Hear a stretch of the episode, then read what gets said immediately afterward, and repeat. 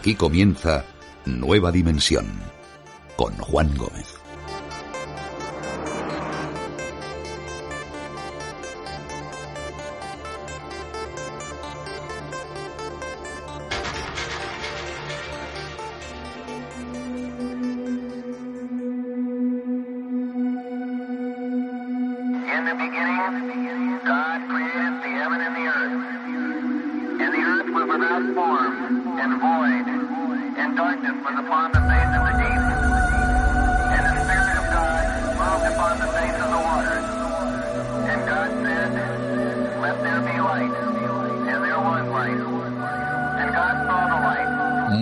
Noches a todos, bienvenidos a Nueva Dimensión. Arrancamos otro espacio más, otras dos horas de misterio, otra semana más, en donde nos embarcamos, como siempre, a través de esta ventana que nos lleva a esos mundos increíbles que tanto nos gustan y para compartir y descubrir cosas realmente insólitas. Saludos de Juan Gómez. Arrancamos el programa de esta noche, como siempre, daros las gracias por estar ahí, por acompañarnos una vez más. Abiertas nuestras vías de contacto a través de iVox, por supuesto a través de nuestro podcast que está presente todos los viernes a partir de las 12 en punto de la noche hora española. Nuestro hermano extra que también en este, en este instante está disponible y por supuesto nuestro universo expandido en nueva dimensión premium. Vías de contacto que también están en las redes sociales, ya las conoces seguramente en Facebook Nueva Dimensión o mi perfil Juan Gómez Ruiz, Twitter arroba Nueva de Radio, Instagram Nueva Dimensión Radio.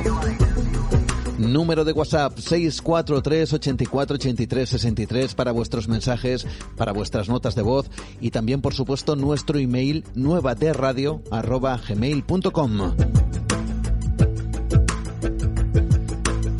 Comenzamos esta noche y veréis, tengo que decirlo a veces, tanto yo como otros compañeros del mundo de la radio, de los medios de comunicación, esto es así, hablamos o mencionamos otros programas. Es lógico porque, al fin y al cabo, muchos compartimos profesión. Y yo recuerdo hace, hace mucho tiempo en, en, la radio, en donde, por ejemplo, nombrar a la competencia casi era un pecado. Recuerdo incluso algún directivo echándome alguna bronca porque de vez en cuando quizá nombraba en el programa algún compañero de otras cadenas o porque nombraba a otras radios, otras cadenas directamente. Yo creo que muchos amigos que quizá escuchen esto y hayan estado en, el, en un medio de comunicación quizás sepan a lo que me refiero. Y yo la verdad, aunque podía entender ese sentimiento de competencia, para mí era y es un acto de normalidad nombrar a otros compañeros, a otros programas, a otras radios. Bueno, parece que esa normalidad, al menos en el mundo del misterio, quizá está más presente que en otro tipo de programas. No lo sé. La libertad de hablar de una radio, de una cadena o de un programa del tipo que sea sin que venga ningún directivo a echarte ninguna bronca, ¿no? ¿Por qué digo esto? Porque tengo que agradecer las palabras de una persona hacia este programa, hacia Nueva Dimensión.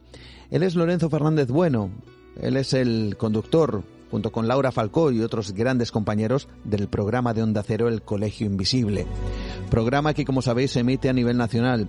Es un, una gran cadena, como es Onda Cero, por supuesto. Pues para que veáis que las cosas, al menos en el mundo del misterio, son diferentes, Lorenzo estaba participando en otro programa de otra cadena, El Dragón Invisible de Radio Castilla-La Mancha, dirigido por, por Jesús Ortega, le conocéis seguramente también. Y en su conversación Jesús Ortega le preguntaba a Lorenzo Fernández Bueno, que ya no solo es el director de Colegio Invisible, sino el director de la conocida revista Año Cero. Como digo, Jesús le preguntaba cuál era para él para una persona de su bagaje, de su dilatada carrera en radio, en televisión, realizando además reportajes por medio mundo, cuál era, insisto, para él, el mejor podcast de misterio en la actualidad. Bueno, pues estas eran sus palabras. Bueno, y aquí mm, algo que yo creo que te gusta más, no se puedes confirmar ahora, que te puede gustar incluso más que, que la tele, ¿no? Programa de radio o podcast de culto, asociado también a estos temas, o aunque sea remotamente. Bueno, a ver, yo creo que ahora mismo, mm, para mí a nivel podcast, de lo mejorcito que se está haciendo, con toda la humildad del mundo, porque es un tipo fantástico. No, no, no te hablo de mí, por Dios. Pero con, toda, la humildad del mundo, pero es mi amigo Juan Gómez y su nueva, dimensión, nueva dimensión. Me parece que es fantástico.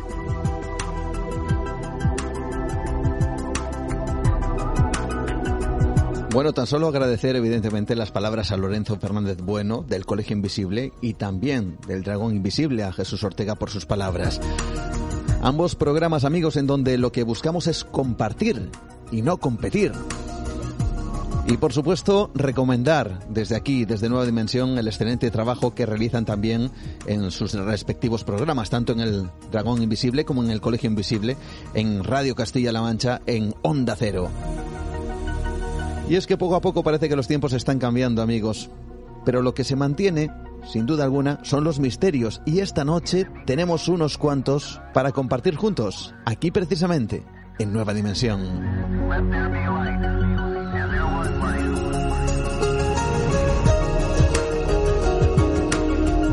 Y esta noche ya cambiamos casi casi el tono, precisamente por el tema que vamos a tener. Esta noche me gustaría que nos trasladáramos juntos a un lugar. Se llama Torre del Bierzo, en León, precisamente para tratar un tema que nos habíais pedido en varias ocasiones. Un tema que aúna tragedia, ocultamiento, censura, dicen que conspiración y sucesos extraños ocurrió el 3 de enero de 1944, el accidente ferroviario más grave ocurrido en la historia de nuestro país y que, como digo, dejó las secuelas de la censura y también del misterio. Atentos porque nos vamos a embarcar en un tren con unos protagonistas que aún buscan respuestas. Y después estaremos con los otros capítulos de la historia con nuestro compañero Pablo Tresgallo Vallejo y la historia y el enigma de los denominados castrati. Dicen que sus voces no se igualaban a nada conocido y que conseguían lo imposible en el canto, pero para lograrlo debían ser castrados. Sus historias son tremendamente alucinantes. Las conoceremos esta noche. También abriremos el cajón secreto de José Manuel García Bautista y puede que alguna otra cosa más nos aguarde en el programa de hoy. Pero antes, como siempre, el avance de nuestro universo expandido en Nueva Dimensión Premium, donde en el capítulo de esta semana buscamos bases secretas que dicen albergan una tecnología de incierto origen.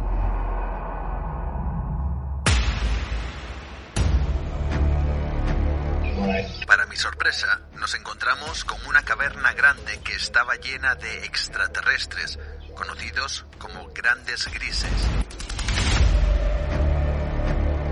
Cuando Phil bajó al pozo dice que se encontró en una estructura subterránea preexistente. Fue contaminada con una bacteria alienígena que la ha dejado enferma.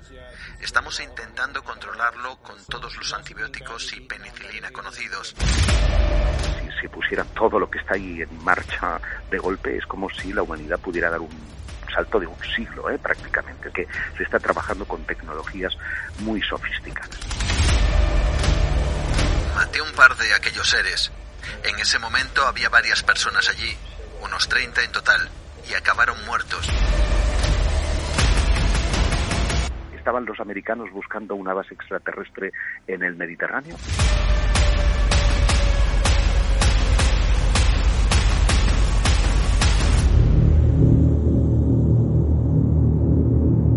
Ahí está el adelanto del programa de esta semana en Nueva Dimensión Premium. Y ahora si os parece, nos vamos en busca de una tragedia que dicen tiene su conexión con lo paranormal.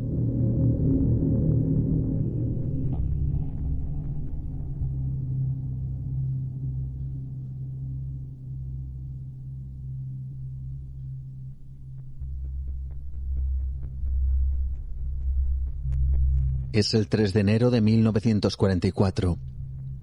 El tren Correo 421 sale de Madrid con destino a Galicia, abarrotado de gente.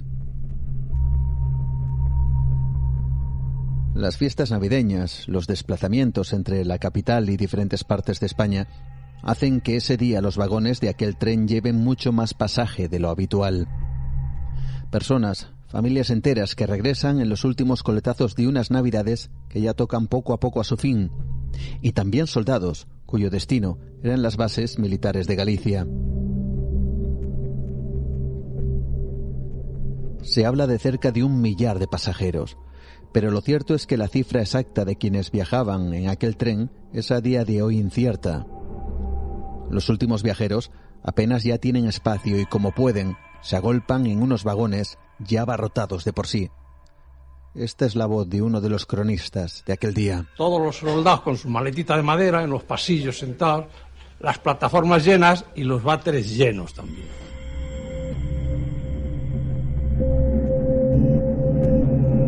Aquel tren abarrotado inicia su camino a primeras horas de ese 3 de enero.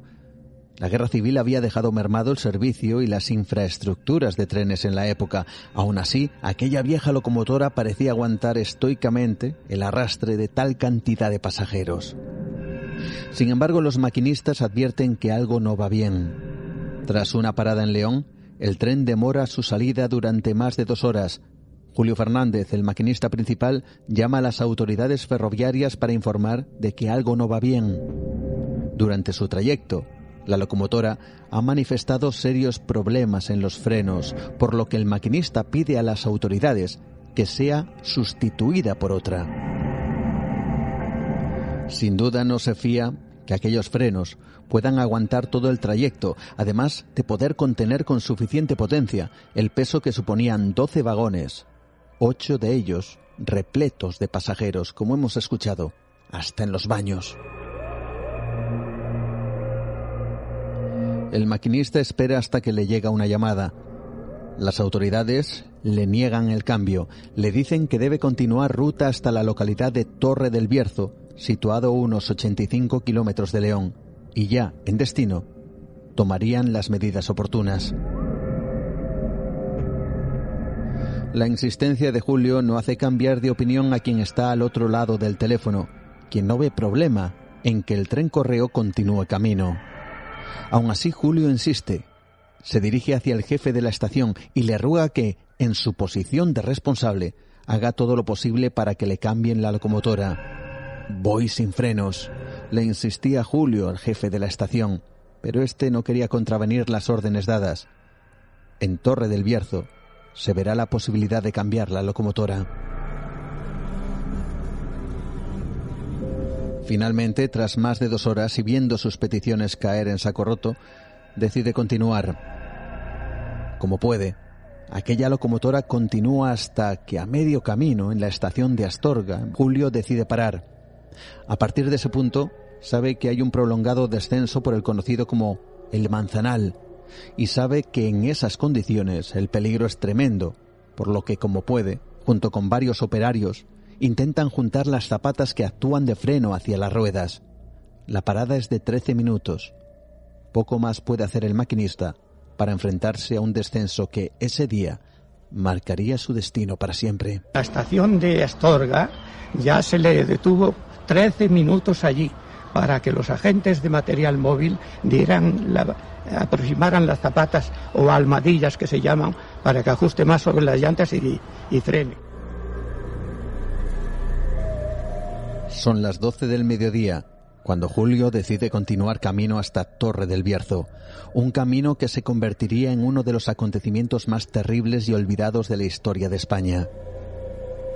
Algunos dirían que en aquella estación, abarrotada de gente, alguien vería a varias personas vestidas totalmente de negro y sentadas en el suelo, como un presagio de lo que tiempo más tarde iba a suceder, casi como una tragedia anunciada, como si aquel tren para muchos fuese un tren maldito. Los maquinistas en León no querían salir en el tren ese porque no llevaba frenos, pero la jefatura se impuso y por pistola o por cojones tuvieron que salir.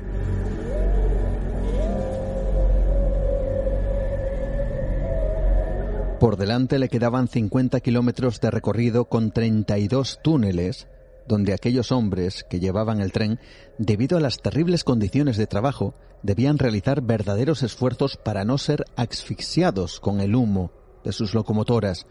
Así lo cuenta el experto ferroviario José Luis López Sangil. El maquinista iba asfixiado al lado de la locomotora, el humo les, les asfixiaba, se tenían que tirar al suelo y respirar entre las rendijas del tender, o sea, mirando para la vía con la cabeza abajo. Como los túneles suelen estar húmedos, pues a veces las máquinas patinaban. Entonces llegaba el momento que ellos no sabían si la máquina andaba o no. Entonces, ¿qué hacían? Pues coger la escoba de barrer ¿eh? y la sacaban contra la pared del túnel y así sabían si el tren avanzaba o estaba patinando o incluso retrocedía. Eso da una idea de las condiciones tan duras que tenían los maquinistas. Aparte que el fogonero, un trayecto, pues cargaba muchas toneladas de carbón en la máquina.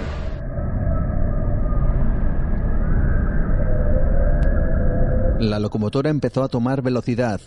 Los pasajeros, desconcertados, comenzaron a preguntarse qué estaba ocurriendo, mientras Julio Fernández intentaba por todos los medios retener la enorme máquina junto con sus vagones.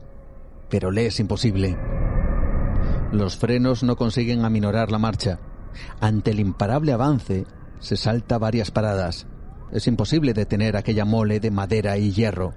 Imaginaos amigos el pánico que Julio debió sentir justo en ese mismo momento. Y continúa el tren bajando una pendiente muy fuerte con una sola máquina. Podemos pensar que el freno de vacío entonces no fue suficiente para frenar un tren pesado de cerca de 500 toneladas como era aquel. También se puede, como hipótesis, el pensar que a lo mejor alguna tubería se atascó. El cartero de la zona, acostumbrado a recoger el correo en la estación de Torre del Bierzo, ve pasar el tren a una velocidad descomunal, no dando crédito a lo que ve, mientras los pasajeros se dan cuenta que algo está ocurriendo, quizá como Carmen, superviviente de aquella tragedia. Yo recuerdo a aquella mujer con aquel hijo que se abrazaba a él y decía que nos matamos, que nos matamos. Y mi tío mm, decía, calle mujer, no se preocupe, que no va a pasar nada. Nueva dimensión. Con Juan Gómez, adéntrate en el mundo del misterio y lo desconocido.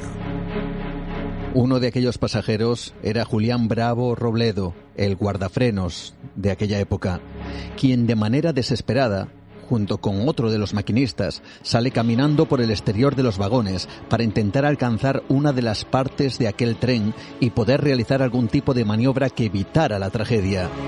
Sin embargo, apenas les daría tiempo a llegar al coche restaurante. Desde la estación de Torres se da la voz de alarma. Su jefe ha recibido una llamada telefónica. Hay un tren que se dirige a gran velocidad hacia ellos. Acaba de atravesar la estación el convoy de Coruña sin parar.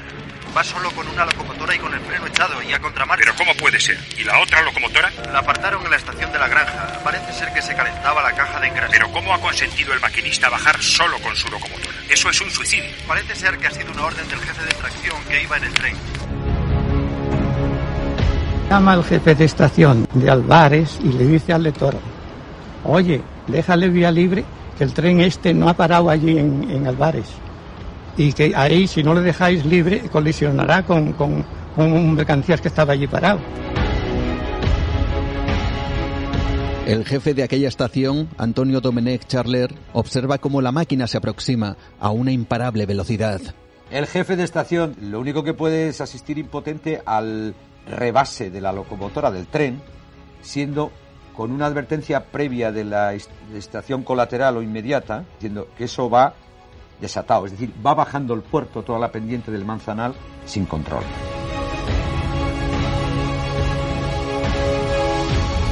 Sabe que la desgracia está próxima y grita. Lo hace con todas sus fuerzas. Grita para que la vía se llene de traviesas de madera y piedras que frenen un tren absolutamente desbocado. José Rodríguez, un vecino de Torre, estaba presente en ese momento y cuenta una escena escalofriante.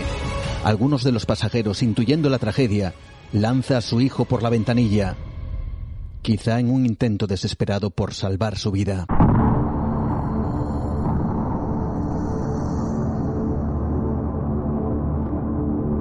En aquel momento sale el jefe de estación dando voces, echar traviesas y piedras a la vía. No le dio tiempo a nada. En aquel momento pasa el tren a una velocidad espantosa. Y por una, por una ventanilla tiraron un niño pequeño. Pasó por encima de mi cabeza.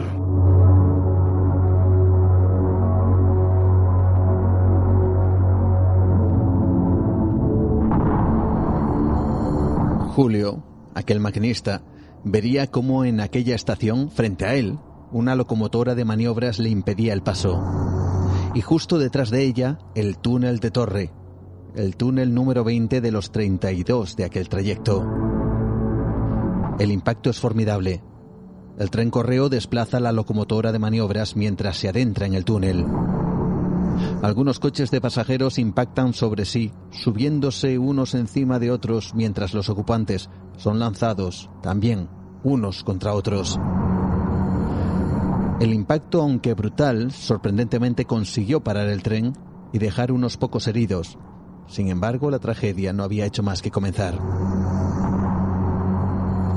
En esa misma vía, pero en dirección contraria, un tren de carbón se aproximaba al túnel ajeno a lo que estaba ocurriendo en el otro lado.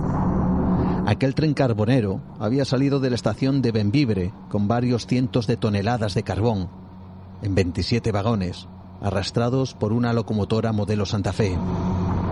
Debido al accidente, los cables que indicaban que debía detener su marcha se habían roto.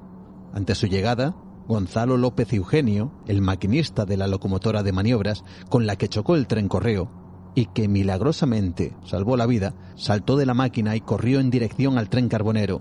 Quería avisarles para que pararan su marcha. Pero en mitad de aquel túnel de 500 metros de largo, apenas había tiempo para nada. Al maquinista, Victoriano Lecuona, y a su fogonero Manuel Fernández Gordón apenas le da tiempo a reaccionar e impacta con la locomotora de maniobras. Uno de sus vagones cae sobre Gonzalo López, acabando con su vida.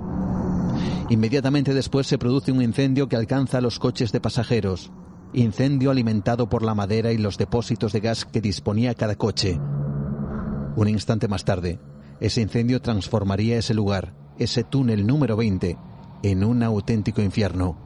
Así lo cuenta el ferroviario Miguel García. Ese tren cargado con, no sé si eran 900 toneladas de carbón, embiste contra la locomotora de la maniobra que estaba desplazada y a su vez la arrastra y la, em, la empotra contra la locomotora del, del correo.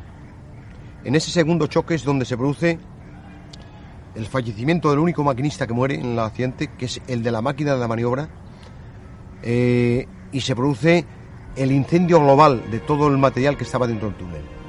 Eh, a causa ya de que había un incendio y a, causa de que revientan las bombonas de gas que llevaban los propios vagones de viajeros para el. Incendia todo el tren y se produce ya eh, el fuego en masa.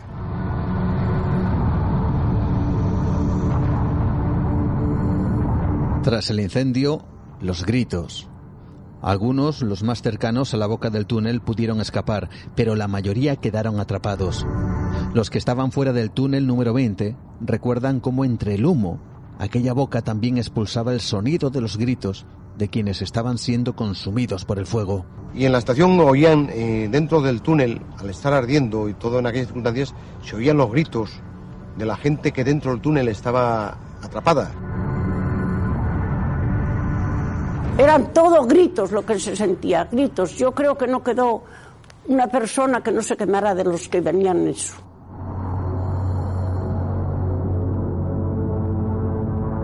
Y entre medias de aquel horror, unos vecinos vieron como, por ejemplo, un bebé, milagrosamente, salía de aquel túnel a gatas, mientras sus padres fueron incapaces de salir donde la muerte campaba a sus anchas, justo en aquella oscuridad. Algunos soldados que ocupaban ese tren decidieron utilizar sus armas para acabar con su vida y también con la de algunos de sus compañeros que estaban consumiéndose por el fuego. Dicen ellos, con sus armas dis se disparaban o disparaban a los que estaban al lado para, para evitarles sufrimientos, puesto que no tenían escapatoria entre el fuego.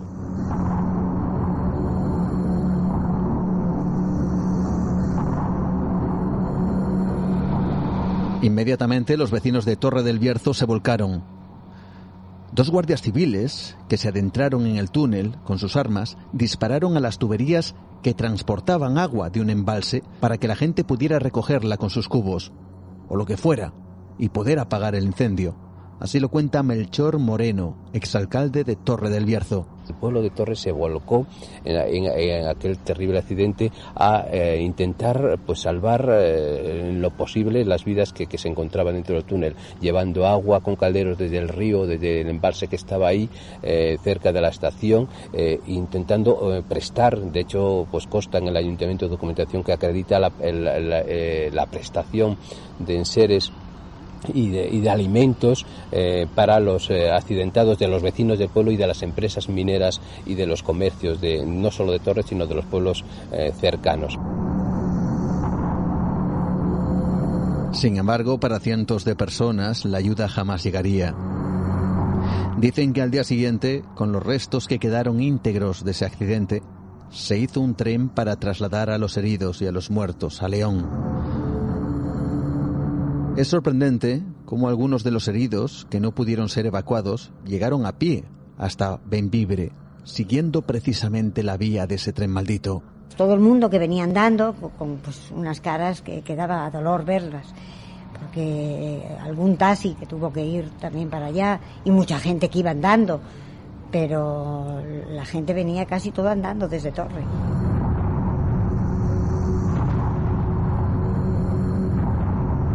Bueno, pues tras todo esto, amigos, de todo aquel suceso solo quedaron constancia media docenas de fotografías realizadas por un vecino que llegó al lugar habiendo pasado varias horas después del accidente.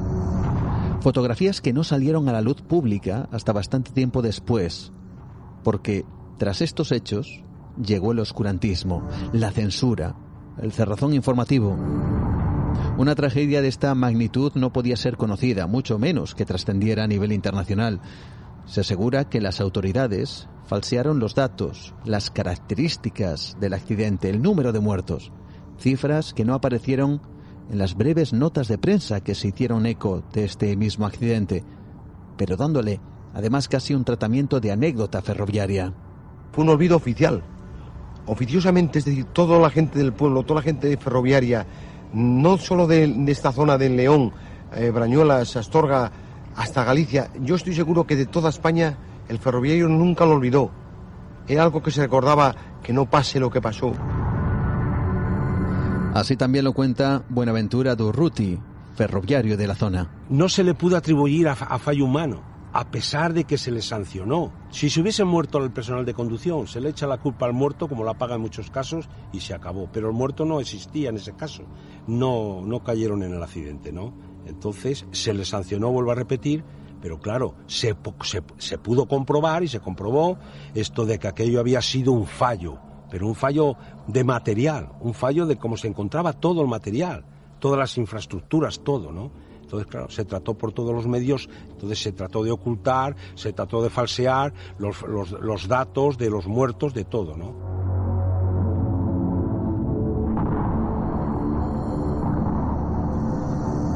El cerrazón fue tal que la cifra oficial que se ofreció fue cerca de 50 fallecidos, de los cuales, en un primer momento, solo se estimó la identificación de dos. Más tarde, en el sumario del caso, sumario número 29-44, fechado en Valladolid el 31 de mayo de 1944, se aceptó una cifra oficial de 83 muertos y 64 heridos. Sin embargo, la estimación real de aquel accidente, la cifra que se considera que fue ocultada, superaba los 300 muertos. Algunas fuentes incluso hablaban de 500. De hecho, la tragedia fue recogida por George Marshall, quien editó en su peculiar libro de los Guinness de los récords ferroviarios que la cifra de muertos podría ascender hasta los 800. En los años 80 se volvió a editar el libro con una corrección. Junto con la nota del accidente se añadía un texto. Número de muertos, no conocido exactamente.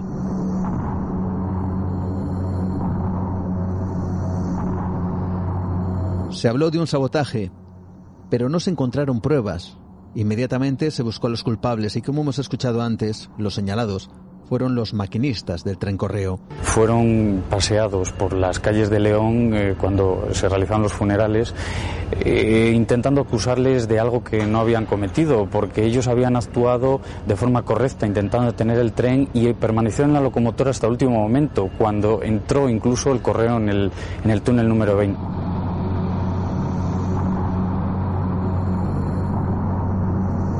Afortunadamente, en el juicio, las pocas informaciones que salieron en la prensa sirvieron para absolver a los acusados junto con los informes de la propia empresa, quien aseguró que los operarios habían hecho todo lo posible por parar ese tren.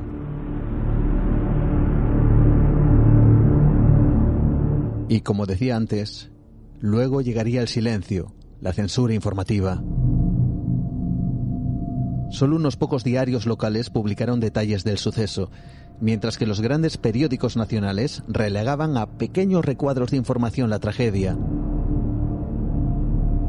Es por eso que quizá muchos ni siquiera sepan que tan terrible accidente sucedió en nuestro país. Un accidente donde algunos estiman que pudieron llegar a fallecer hasta 800 personas, algo tremendo. Y a partir de entonces, los enigmas y el misterio, ya no solo de los detalles del suceso en sí, sino por lo que podríamos enmarcar en el terreno de lo sobrenatural. Hay quien habla de premoniciones antes de la catástrofe, de la aparición de un extraño ferroviario que tres días antes aparecería en un tren que realizaba esa misma ruta, advirtiendo a los pasajeros de un terrible accidente. Alguien al que pocos prestaron atención en ese tren hasta que tres días más tarde ocurrió la tragedia. Veréis, en aquel tren iba un pasajero llamado Pablo Herreros, quien pudo ver y escuchar la advertencia de aquel extraño ferroviario. Cuando se enteró de lo sucedido no daba crédito. Tres días antes, en la estación de Astorga, se había montado un hombre asegurando que en ese punto exacto, en Torre del Bierzo, se había producido un vaporoso accidente justamente en los túneles. ¿Cómo era posible? Sabemos de todo esto porque Pablo Herreros, totalmente desencajado por esta suerte de premonición, se dirigió a la Capitanía General de la Primera Región Militar de Valladolid, habló con los responsables y dejó una declaración que fue recogida y transcrita en un documento oficial fechado el 9 de enero de 1944. Una declaración que no deja más que al asombro y a la especulación. Al parecer, aquellos militares conocían a Pablo Herreros y le conocían también que encabezaban la declaración con esta frase. Don Pablo Herrero, de reconocida solvencia y persona muy respetada en la ciudad de Astorga, el día 9 del mes actual se presentó al jefe de la sección de Astorga de esta comandancia haciéndole la siguiente manifestación. Según su declaración, el día 31 de diciembre, Pablo había tomado el tren que circulaba en esa misma vía, la del fatal accidente. Era el expreso 405 que había partido de la estación del norte de Madrid. Pablo declararía que a las 23.30 horas casi a medianoche, ya en la estación de Astorga, se subió al tren un extraño ferroviario que portaba una cesta. Pablo le calcularía una edad entre los 40 y los 50 años.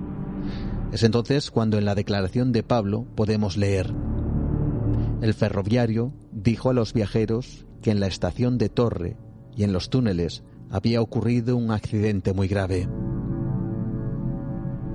Algunas de las personas que iban en ese tren en dirección a Galicia, temiendo que fuera cierto, quisieron cerciorarse de lo que este ferroviario estaba diciendo y preguntaron a este individuo si estaba seguro que el lugar del accidente era donde él decía. Y de repente la respuesta les dejó desconcertados. No estoy seguro. ¿Quién era ese ferroviario? Tras esta declaración se le intentó identificar, pero no hubo respuesta. Se habló que quizá fuera el revisor que hiciera el servicio de aquel día o algún mecánico, pero no se pudo identificar a nadie. Inmediatamente se abrió una investigación al barajarse la idea de que quizá, si alguien había advertido de dicho accidente varios días antes, pudiera estar relacionado con él de algún modo. Se envió un escrito a todos los jefes de estación de la zona para que se enteraran, o por lo menos intentaran identificar quién era ese extraño ferroviario, pero no se pudo identificar. Hay quien apunta que quizá se estaba preparando un sabotaje, un atentado contra ese tren, porque hay que tener en cuenta que en aquella época eran relativamente frecuentes este tipo de actos. Pero lo cierto es que no hay respuesta. Esto ha llevado a muchos que han querido quizá ver en este episodio, en esta declaración, el rastro de lo sobrenatural la aparición de este individuo que muchos le atribuyen a algún operario en un momento determinado y que pudiera tener una premonición o que quisiera compartirla con alguien del pasaje. Pero lo cierto es que solo los que estaban en aquel vagón fueron advertidos. No se dirigió a los responsables en ese momento, ni siquiera a otros pasajeros, solo a los que estaban en aquel vagón. Otros, quizá mucho más aventurados, especulan con una especie de proyección en el tiempo, una suerte de salto temporal incomprensible y que hubiera llevado a este revisor a manifestarse en aquel vagón. Unos hablan de un fantasma, otros de un viajero en el tiempo, otros de un visionario, pero lo cierto es que jamás se pudo identificar de quién se trataba. Hay, sin embargo, autores como el historiador Vicente Fernández, quien afirma en su libro La verdad sobre el accidente ferroviario Torre del Bierzo, que, a pesar de la declaración recogida de Pablo Herreros, aquel extraño ferroviario quizá no fuera un fantasma o un visionario, sino alguien que, sabedor de los accidentes que eran comunes, quizá se malinformó de uno de ellos y lo situó donde no correspondía. Sin embargo, en su investigación, donde apuntaba que aquel día ningún ferroviario que trabajaba en el tren se apeó o se subió a la estación de Astorga, esto incluye, añade un más misterio, si no se subió nadie, si no bajó nadie de aquel vagón, ¿a quién vieron sus pasajeros?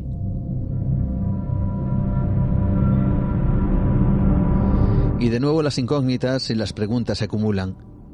Quizá fue todo una excepcional casualidad pero el caso es que la figura del ya denominado revisor fantasma forma parte de la historia de una tragedia que tuvo al tren como protagonista. Y lo cierto, amigos, es que la figura de los trenes, sobre todo en sus primeras épocas, fueron vinculadas con sucesos extraños, siniestros pasajeros, decían, e incluso con cierta conspiración. De hecho, en los primeros años de la implantación del ferrocarril, se gestaron ciertas leyendas terribles y ciertos pseudoestudios científicos que aseguraban, por ejemplo, que la velocidad iba a aplastar a los pasajeros, que los campos se incendiarían por las chispas generadas por el tren, pero también algo más siniestro, por el supuesto uso de grasa humana para lubricar esa maquinaria. Así nos lo cuenta precisamente la periodista Mado Martínez. Cuando el ferrocarril llegó a la península, la gente pensaba que lo engrasaban con grasa de bebés. Existía la creencia de que la grasa de los niños y las mujeres era óptima para que este tipo de ingenios mecánicos y las máquinas a vapor funcionasen correctamente. Y además, además, pensaban que la grasa humana tenía increíbles propiedades curativas, en especial siempre la de las mujeres y los niños. Y por eso la gente pensaba que el ferrocarril era un ingenio del demonio y por eso veía en las desapariciones de sus hijos una triste coincidencia al llegar el ferrocarril a nuestro país. Era lo que la gente creía y a nivel popular, además, existía esa figura llamada el sacamantecas, denominada como el proveedor oficial de grasa humana, que eran estos señores la mar de siniestros que iban recorriendo los pueblos, siempre estaban de paso y a los que uno podía reconocer muy fácilmente, porque siempre llevaban ese saco en el hombro, ¿no? El hombre del saco. Y esta histeria colectiva corrió como la pólvora, azuzada además por ese miedo de la comunidad científica que exhibía sin pudor sus recelos hacia el tren y publicaba una serie de artículos, por ejemplo en la revista The Lancet, la revista médica más importante del mundo, advirtiendo contra los peligros de viajar en tren, ese moderno Frankenstein que había llegado para quedarse.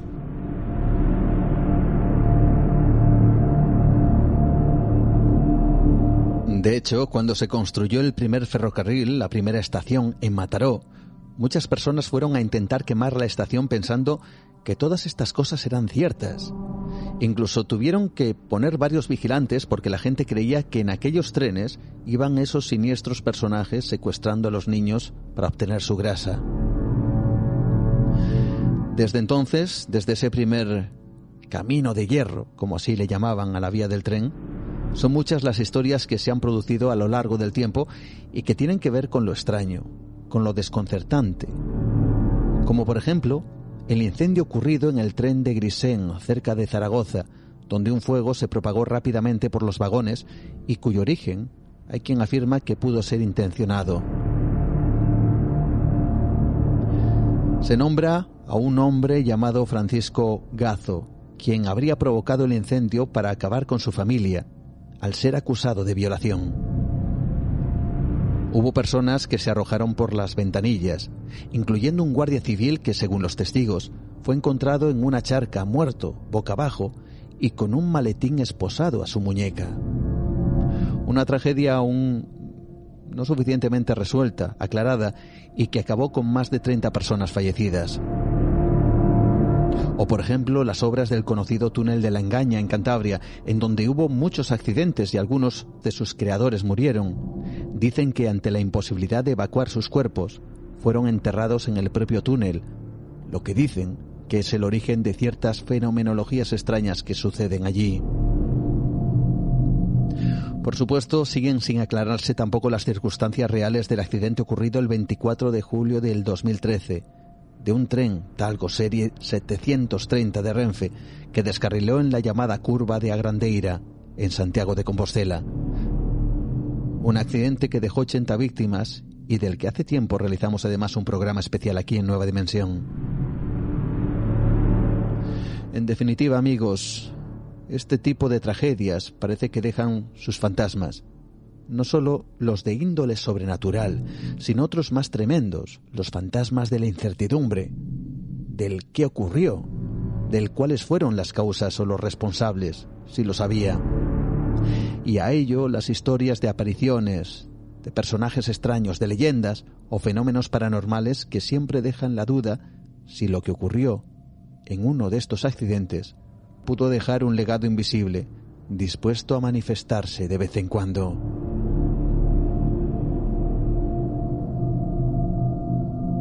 Continuamos adelante. Esto es Nueva Dimensión.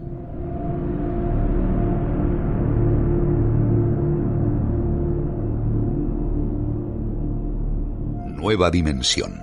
Rompe las barreras de lo establecido.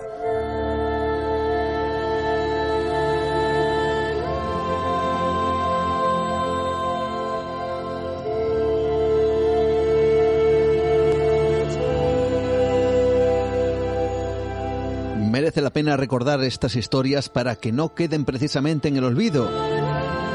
Para que aquellos protagonistas con el paso del tiempo, cuando ya desaparezcan, cuando ya no estén, que por lo menos la memoria de ciertos acontecimientos que fueron ocultados desde el minuto uno, pues de alguna forma sean conocidos por el público reciente, por personas que jamás vivieron ni en esa época y muy probablemente jamás escucharon historias como esta así que merece la pena. Y además, si luego conecta con ciertos sucesos que pueden denominarse extraños paranormales, pues desde luego nos lleva una vez más al terreno del misterio y a intentar averiguar si ciertas tragedias dejan ese, ese rastro final que parece que lo vincula precisamente con los enigmas que aquí en Nueva Dimensión tocamos y que además compartimos con todos vosotros. Y hablando de compartir precisamente en este momento, en esta primera hora del programa, ¿qué os parece si sois precisamente esta gran familia dimensionaria la protagonista en este instante? Porque, como siempre, vuestros comentarios, vuestras opiniones tienen cabida aquí en el programa. Recordar nuestras vías de contacto, lo decía al principio, Nueva Dimensión en Facebook o mi perfil Juan Gómez Ruiz, Twitter, arroba Nueva de Radio, Instagram, Nueva Dimensión Radio, nuestras vías también a través de WhatsApp 643 84 83 63 y como no nuestro email nueva de radio arroba gmail.com. Y como bien sabéis, también estamos evidentemente en esa gran plataforma que se llama iBox, donde está nuestro podcast y donde la mayoría de vosotros nos podéis escuchar, aunque también hay otras plataformas donde este programa pues puede ser igualmente, vamos a decir que pinchado para que todos conectemos con este universo llamado Nueva Dimensión y los, y los misterios que intentamos compartir con todos vosotros en Spotify, en eh, iTunes y también en Google Podcast. Y los comentarios que nos hacéis a través eh, de, en esta ocasión, de Vox, que están presentes, por supuesto, como siempre, con esa pole que tanto nos gusta. La semana pasada estuvimos hablando con David Cuevas con la historia de alguien muy cercano a él, como fue Olivia. Estuvimos hablando de esa, eh, de esa vida de una persona que muy probablemente nadie conocía eh, y nadie conoce, excepto el propio David Cuevas y unos cuantos más, pero quizás su historia de superación ante una enfermedad, bueno, pues nos hizo recordar que hay cosas realmente importantes que merecen la pena y que merece, por supuesto, la pena compartir. También estuvimos con nuestra compañera Rocío Andarillas hablando de esas histerias colectivas y también con José Manuel Nieves, recordamos, con esa inundación de Marte que ha sido descubierta por estos ingenios que estamos enviando allí de vez en cuando. Bueno, pues vuestros comentarios y por supuesto esa pole que inicia Mónica GR que dice pole por fin. Carlos, también número dos, anónimo que nos dice lo mejor del fin de semana es vuestro podcast. Muchas gracias, gracias a vosotros. José Antonio Tati Hidalgo que nos dice buenas madrugadas dimensionarios, se ha hecho larga la espera. Saludos desde Villanueva de Arescal en Sevilla. Bego, buenas noches, que nos da y dice gracias, cada semana me sorprende el programa. Artífice que da las condolencias por eh, bueno la triste desaparición de Libia, aunque quizá dice que no entiende muy bien eh, pues eh, todo lo relacionado con su historia y con su vida.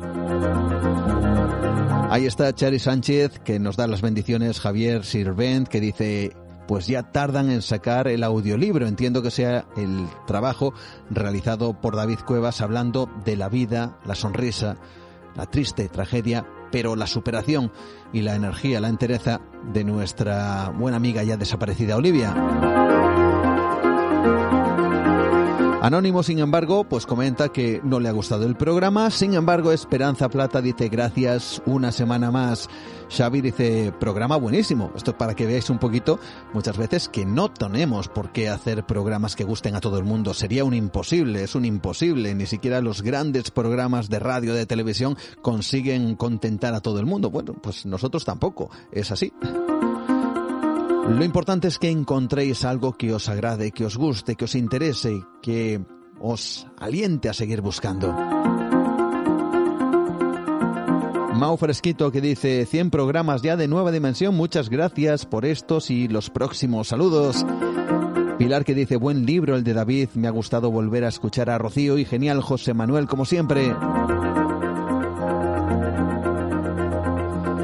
Anónimo que, por ejemplo, critica eh, una parte que tuvimos en el programa sobre astrología, bueno, ciertas predicciones que de vez en cuando dicen que asoman por ahí. No le ha gustado el tema que tratemos precisamente la astrología, pero bueno, ahí está, es forma parte del misterio y bueno, pues de vez en cuando hay que tocar estas cosas. Berseg, buen programa, nos dice Yolanda Salido que dice lo de Maradona sobre esas histerias colectivas que trataba nuestra compañero, nuestra compañera Rocío Deci eh, dice Yolanda, estaba cantado y fue culpa del gobierno y una mala gestión. Angus, gran programa. Ev, que dice, no ha entendido muy bien lo del libro y sobre Olivia y dice que tal vez es porque no vive en España y está en Alemania y no es española. Bueno, pues hombre, puede ser, no lo sabemos. En definitiva, ahí está, diferentes puntos de vista, diferentes formas de ver un mismo tema. Gracias a todos, gracias a Fernando Bermat, eh, que dice que no sabía que la astrología y el globalismo decían lo mismo. Bueno, pues no sé si eso es así. Chiscu, también Olivia, era el amor de Cuevas. Me compré el libro, te hace llorar y reflexionar sobre la vida, reírse de la muerte. Iván desde Tudela, como siempre, tres buenos programas y a los críticos dice que no les guste alguna sección, bueno, pues, eh, pues siempre puede pasar lo que no les gusta. Bueno, pues ahí está. Ahí están esos comentarios que nos hacéis a través de ivox.com y por supuesto gracias a todos, a cada uno de vosotros por plasmar vuestra opinión respecto al programa y aquí os damos cabida independientemente de, bueno, pues eh, el tono o la línea en donde queréis dirigir vuestra, vuestra opinión. Y lo dicho, nosotros, tras esta pequeña pausa, tras vuestros comentarios, seguimos en Nueva Dimensión y además lo hacemos buscando la historia, buscando también a unos personajes que sin duda alguna se han vinculado muchas veces casi casi con el mito. Y una vez más personajes que parece que se han quedado en la nebulosa del tiempo hasta que llega nuestro compañero Pablo Tesgallo Vallejo con sus otros capítulos de la historia para hablarnos de los castrati. Dicen que sus voces superaban todo lo imaginable, pero que para conseguirlas necesitaban estas personas ser castrados. Bueno, pues fuera de lo que podamos pensar, a día de hoy evidentemente esto es una barbaridad, pero hubo un momento de la historia, y en Europa además, y en España también, donde la gente decidió, en algunos casos, a sus hijos, castrarlos para que su voz quedara casi casi perenne durante toda su vida. Bueno, pues su historia, que es absolutamente tremenda y llena de curiosidades, llega en este instante a Nueva Dimensión con nuestro compañero Pablo Tresgallo Vallejo.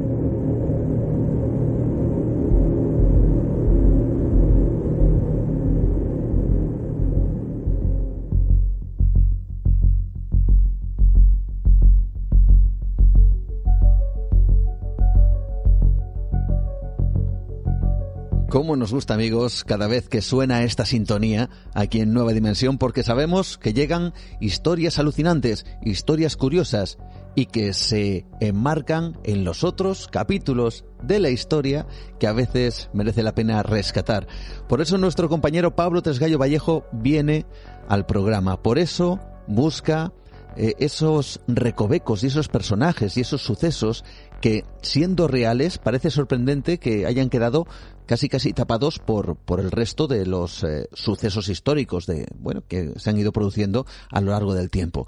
Pero esta noche queremos viajar a la particularidad de unos personajes que fueron muy conocidos en su época, que incluso se han hecho películas, sobre todo de alguno de ellos, y a por una palabra que seguramente a muchos les sonará, los castrados. Veréis, me gustaría que escucháramos esto, que es una canción, y luego comentamos.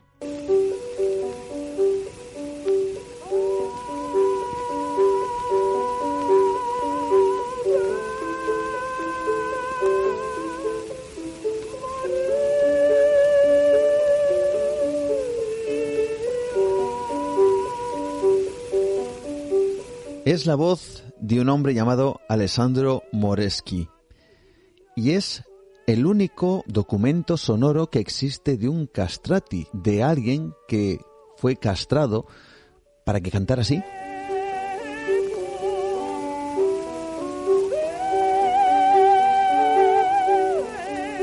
Muy buenas noches, ¿cómo estás? Hola, buenas noches, sí, porque en torno a ellos hay una historia, bueno, hay muchas historias muy curiosas, hay leyendas también en torno a ellos, se convirtieron en personajes casi míticos durante la época y bueno, este concretamente es Alessandro Moreschi, que es más o menos conocido como el último, el último castrati, ¿no? ¿Qué te parece esta voz? Bueno, hay distintas opiniones. Hay opiniones que dicen que no estaba en su mejor momento, que ya tenía cuarenta y tantos años, no es, una buena grabación. Otros dicen que sí que es una buena grabación. Lo que ocurre es que los cánones de, digamos, de, la música actuales nos puede sonar un poco estridente, un poco, incluso a veces hasta molesto, dependiendo de, de, a que estemos acostumbrados a, los cánones de ópera de hoy en día. Pero lo cierto es que es el único documento sonoro que hay eh, de un castrati y por eso es importante. Vamos a descubrir el génesis de estos personajes a través de los otros capítulos de la historia que nos trae nuestro compañero. Y vamos a empezar, como se suele decir, por el principio. ¿Quiénes son estos castrati? ¿Para qué servían? Porque esto que estamos escuchando, eh, bueno, es muy actual en comparación con, con, lo que parece ser una tradición muy ancestral, muy antigua. Claro, esta es una grabación que ya se hizo, creo que es de muy, muy de principios del siglo XX y claro, no tiene nada que ver con esos grandes castrati del siglo XIX y sobre todo del siglo XVIII, ¿no? Bueno, cuando se quiere eh, eh, abordar un, determinado repertorio, como el de la ópera o los oratorios barrocos, los directores musicales, claro, de nuestros días, hablamos de hoy en día, se encuentran con un, un, obstáculo que es insalvable, ¿no? Es que ya los, los castrati ya no existen.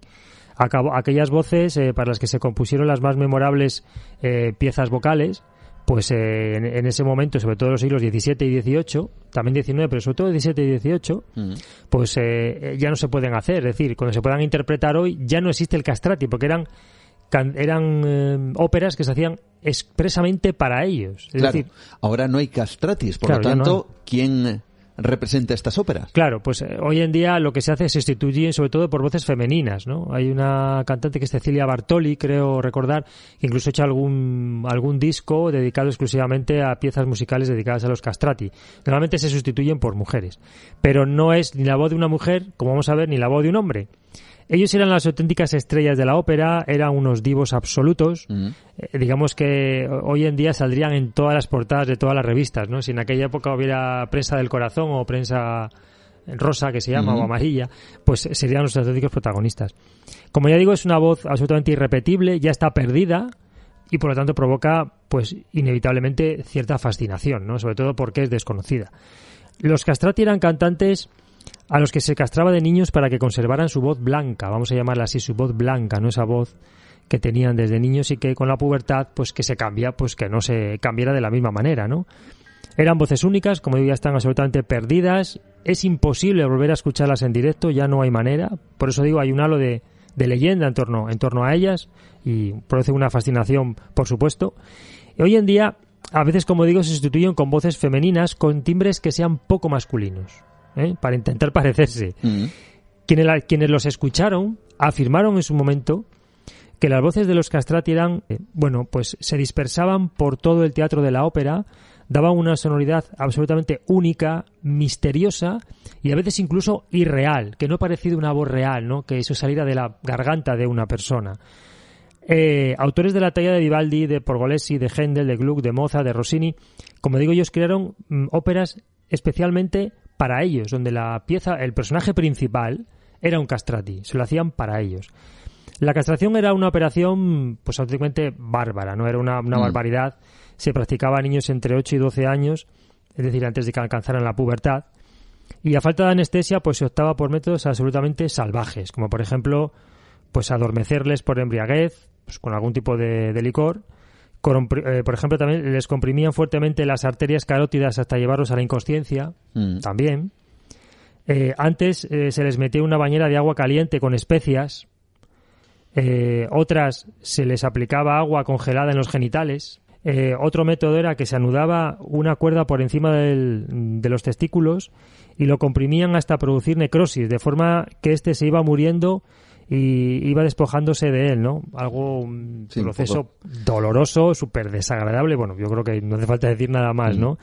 Claro, con estos métodos se puede explicar la alta mortalidad de estas intervenciones. Muchos morían. Claro, eh, tú comentabas una cosa, me has comentado recientemente, que estos castrati en ocasiones eran, eh, eran eh, precisamente manipulados bajo estas, bueno, estas, yo no sé si decir prácticas terribles, mm para ver si alguno de ellos salía con una voz extraordinaria que pudiera salvar económicamente a sus familias, ¿no? Básicamente eran familias pobres. A ver, que no todos los niños castrados luego salían maravillosos cantantes. Era muy poquito. Es como hoy que cuántos miles de niños se dedican al fútbol y luego que lleguen a primera división son un porcentaje muy bajito. Pues esto es más o menos la comparación es la misma. Había muchísimos niños castrados, pero eso no quería decir que todos llegaran allá arriba ni muchísimo menos. Por eso muchas veces se trataba de familias pobres que intentaban salvar económicamente al resto sacrificando digamos a uno, ¿no? El momento de la mutilación eh, es clave para el desarrollo físico posterior. Si en la, eh, sin el aporte hormonal de la testosterona, mm pues eh, los, los, cambios, mm, los cambios naturales de la, de la laringe se detienen, se detienen, que es lo que se persigue, ¿no? Pero los de otros eh, órganos son cosa, vamos, eso es una cosa diferente. Si el niño no había llegado a la pubertad, generalmente crecía con rasgos femeninos, por lo tanto ellos tenían un aspecto afeminado. Tenían poco vello, el pene se les quedaba del tamaño de un niño, eh, no tenían ningún tipo de apetito sexual, por ejemplo, de hacerse la operación más tarde, el castrato podía experimentar un desarrollo normal que incluía incluso tener la posibilidad de erecciones y eyaculaciones, aunque eso sí sin espermatozoides, por supuesto. Se atrofiaban los caracteres sexuales secundarios, como por ejemplo, digo, la barba, la vellosidad, la voz grave. Como el cuerpo del castrato seguía creciendo, sobre todo su capacidad muscular y la fuerza muscular, su voz se desarrolla en un rasgo, en un poder y una flexibilidad diferente a la que a la cantada por una mujer adulta ya, claro. Mm. Pero también es diferente a los rasgos vocales más altos de un hombre adulto no castrado. Por eso decimos no es ni la de un hombre ni la de una mujer. Tenía una fina línea entre ambos sexos que formaba, según dicen los expertos, una voz única, casi casi irreal. Sí, era, era totalmente antinatural, era mágica. Voz antinatural, mágica, y que tiene mucho que ver con la ópera, pero ojo que nos vamos a remontar también en el tiempo esta noche porque vamos a descubrir Mm. que estos castrati no, no eran precisamente del siglo XX. No, no, por supuesto que no. Eh, digamos que esta voz mágica era una combinación del tono alto de un muchacho preadolescente, vamos a decir así, con la potencia de los pulmones de un adulto, lo cual eh, es un contraste ahí que crea una voz totalmente diferente, ¿no? Como decía antes, no todos los niños lograban mantener esa voz después de la castración. De hecho, como he comentado, era muy pocos desarrolla- se desarrollaban como un castrato y la mayoría, pues si eran pobres, se seguía- seguían siendo pobres y encima no solamente eran pobres, sino que Mm. eran pobres y mutilados, lo cual era, digamos, una doble losa la que tenían que llevar estos chicos a lo largo de, de su vida. Muchos de ellos incluso eran, eh, eran apartados, eran tratados como apestados y bueno, no solamente en vida, ¿eh? porque incluso después de morir, ahora recuerdo que al no considerarlos completos por la Iglesia, los rechazaban incluso de ser enterrados en, ¿Ah, sí? en- sí, sí, en, en tierra, en suelo sagrado. Por lo tanto, vemos que se arriesgaban, ¿no? Ellos eh, castraban si salía bien, pero si no salía prácticamente les arruinaba la vida. Nueva dimensión. Adéntrate en otra realidad. Con Juan Gómez. Personajes que, por cierto, tenían un gran peso específico dentro de lo que sería el, el panorama musical de la época y que ganaban mucho dinero, además. ¿no? Mucho dinero, mucho dinero. Estos niños, al final, si conseguían eh, llegar a cantantes, como vamos a ver, bien participando en, en coros o, conduciendo- o- o- o convirtiéndose en primeras estrellas, ganaban muchísimo dinero. Hoy se sabe que, que los niños sometidos a esta aberrante práctica viven menos tiempo. Mm. Eso sí ya se sabe hoy en día. Y suelen morir de una enfermedad cardiovascular. La falta de testosterona también implica la pérdida de masa ósea, con el consiguiente riesgo de sufrir, por ejemplo, osteoporosis y más facilidad para producirse fracturas en los huesos. Solían ser hombres bastante altos. Y esto tiene una explicación médica, y es que la testosterona cierra los discos de crecimiento de los huesos, pero en la ausencia ese crecimiento se prolonga durante más tiempo. Por lo tanto, solían ser hombres muy altos. ¿Y por qué se sometía a, a estos niños a esta operación? Bueno, pues ya lo hemos comentado, ¿no? Eran niños pobres, ellos querían salir, salir de, la, de la pobreza, eh, pero lo que ocurre es que había lugares en los cuales ya, como se producía, digamos, muchos casos, en algunas zonas se prohibió. Es decir, la castración con un fin eh, musical, así entre comillas musical, se prohibió en muchos sitios, ¿no? Entonces, claro, ¿qué hacían las familias pobres? Pues utilizaban excusas. Pues mira, ha sido un accidente, se ha caído de un caballo, había muchas caídas de caballos, así Mm. diciendo curiosamente, ¿no? Eh, por todo tipo de enfermedades. Es decir, ellos intentaban justificar esa castración por un motivo médico, no hacerlo, digamos, voluntariamente para ver si el niño salía, salía cantante.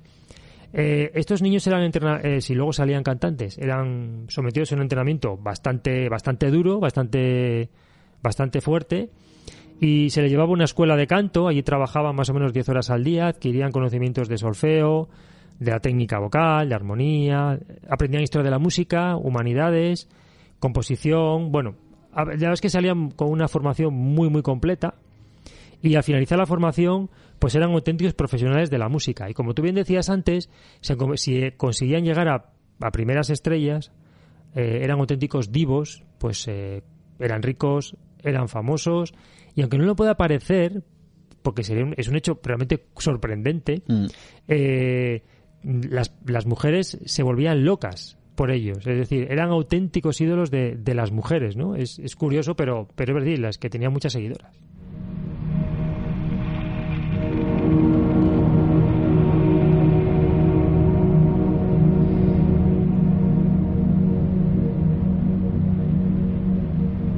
Hemos escuchado antes la voz de Alessandro Moreschi, pero puede que a nuestros oyentes, a nuestros amigos, les suene más quizá otro personaje del cual se hizo incluso una película que fue Farinelli. Farinelli. ¿Cuál es su historia?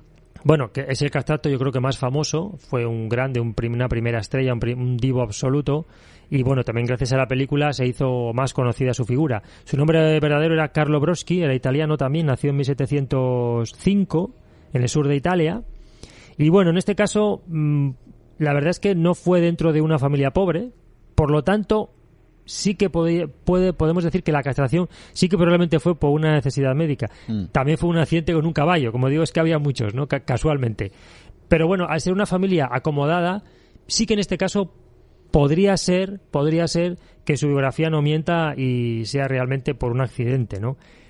Eh, se convirtió en una estrella absoluta. Cantó por toda Italia, llegó a Londres, llegó a España en 1737, antes de pasar por Francia, cantó para Luis XV. Eh, bueno, cuando llegó a España solo pensaba quedarse unos meses y se quedó en España nada más y nada menos que 20 años. 20 años. 20 años.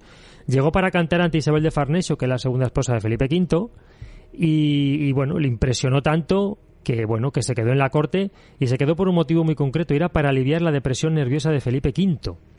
Estuvo cantando a Felipe V durante 20 años las mismas canciones noche tras noche para aliviar su depresión.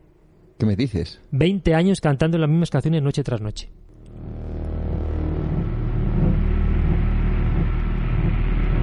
¿Conocíais este detalle, amigos? La figura de Farinelli eh, en la corte en nuestro país, 20 años cantando al monarca para que éste fuera poco a poco aliviando su depresión. Esto es alucinante, Pablo. Bueno, y dentro de esos 20 años hubo cuatro de esos años que todos los días, desde medianoche hasta las 4 de la madrugada, Farinelli interpretaba en el Palacio de la Granja cuatro arias, las mismas, durante cuatro años, de 12 de la noche a 4 de la mañana. Caray.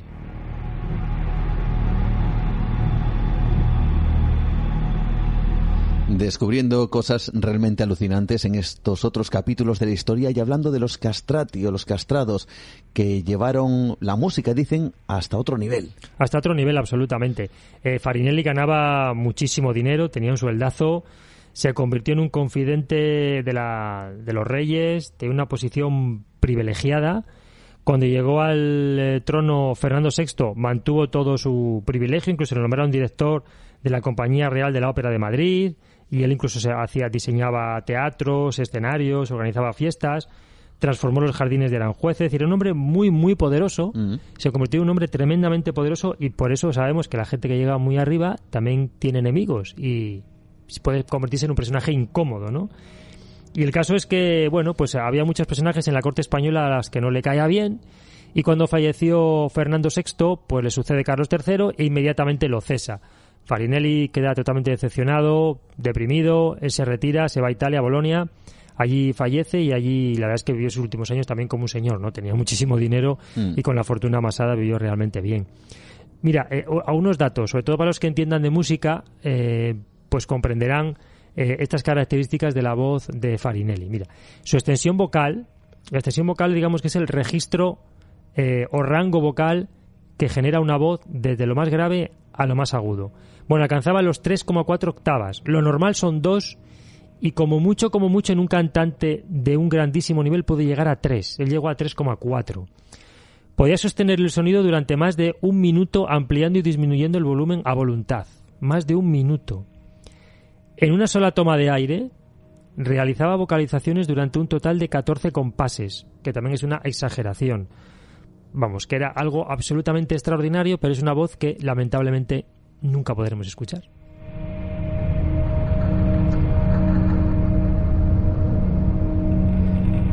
Sin embargo, la figura de Farinelli no fue la única, sino que había muchos más castrati, más de estos aparentemente portentos eh, con esta voz tan especial, tan particular, debido a su castración eh, genital. Claro, él fue, digamos, el más mediático, pero por ejemplo, otro castrato contemporáneo suyo fue Gaetano Mayorano, conocido como Caffarelli, eh, digamos que era el gran rival de, de Farinelli. Era un hombre pendenciero, violento, muy amigo de meterse siempre en las faldas de las damas. Por eso decimos que, que estos ah, iban de, pero al final hmm. muchas mujeres iban detrás de ellos y ellos también aprovechaban un poco, ¿no? Claro.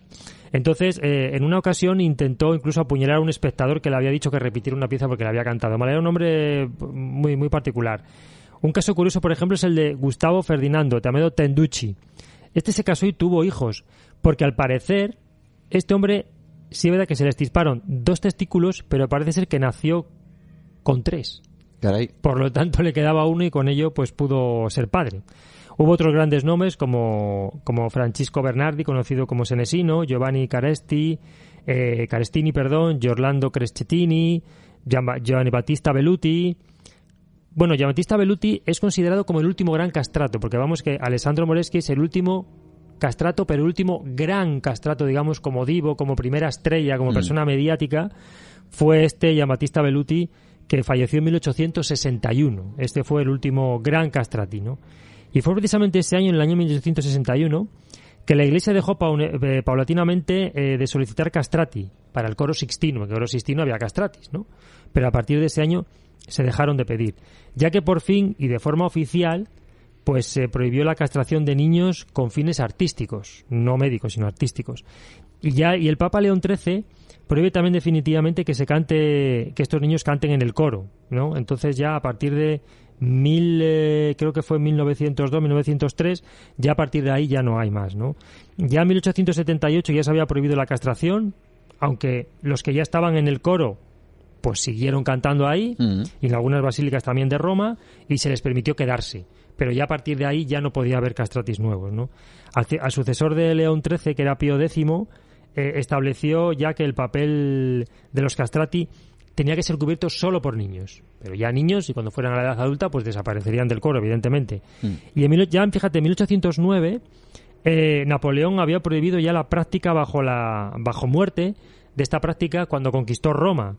Y ya incluso la Iglesia, eh, en, en 1800, antes de mil, antes ya, en 1800 aproximadamente, vuelve, eh, permite otra vez que vuelvan las mujeres, porque que se habla, se habla de que el origen realmente de los castrati es que, luego lo veremos, la Iglesia prohibió eh, en Roma en un determinado momento que las mujeres actuaran y claro, se hacía, falta voces femeninas, pero los hombres no tenían voz femenina, entonces se, se, se- empezó a, a, a castrar a los niños para que luego de adultos tuvieran esa voz femenina. Por lo tanto, digamos que a partir de 1800 ya se empezó otra vez a permitir que las mujeres volvieran otra vez a los escenarios y de ahí el declive de los castrati.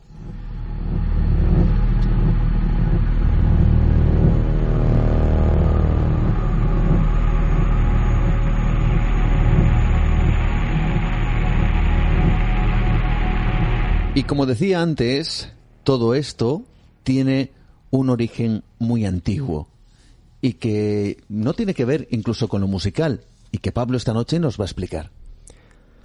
Bueno, eh, ¿cuál es el origen de los castrati? Bueno, claro. lo que hemos comentado antes, ¿no? Que es verdad que se prohibió a las, eh, a las mujeres actuar en los escenarios en la ciudad de Roma, hablamos de mediados del siglo XVI, y de esa forma los personajes femeninos, pues claro, eh, con tesitura de, de soprano, de mezzo, de contralto, pues eh, tenían que ser encarnados por otro tipo de personajes, pero no podían ser mujeres. Por lo tanto, a partir de aquí es bueno, pues que se empezó a, a- a utilizar a los, a los castrati, ¿no? Digamos que esos timbres entre masculino y femenino, pues fueron los que sustituyeron a esas voces femeninas.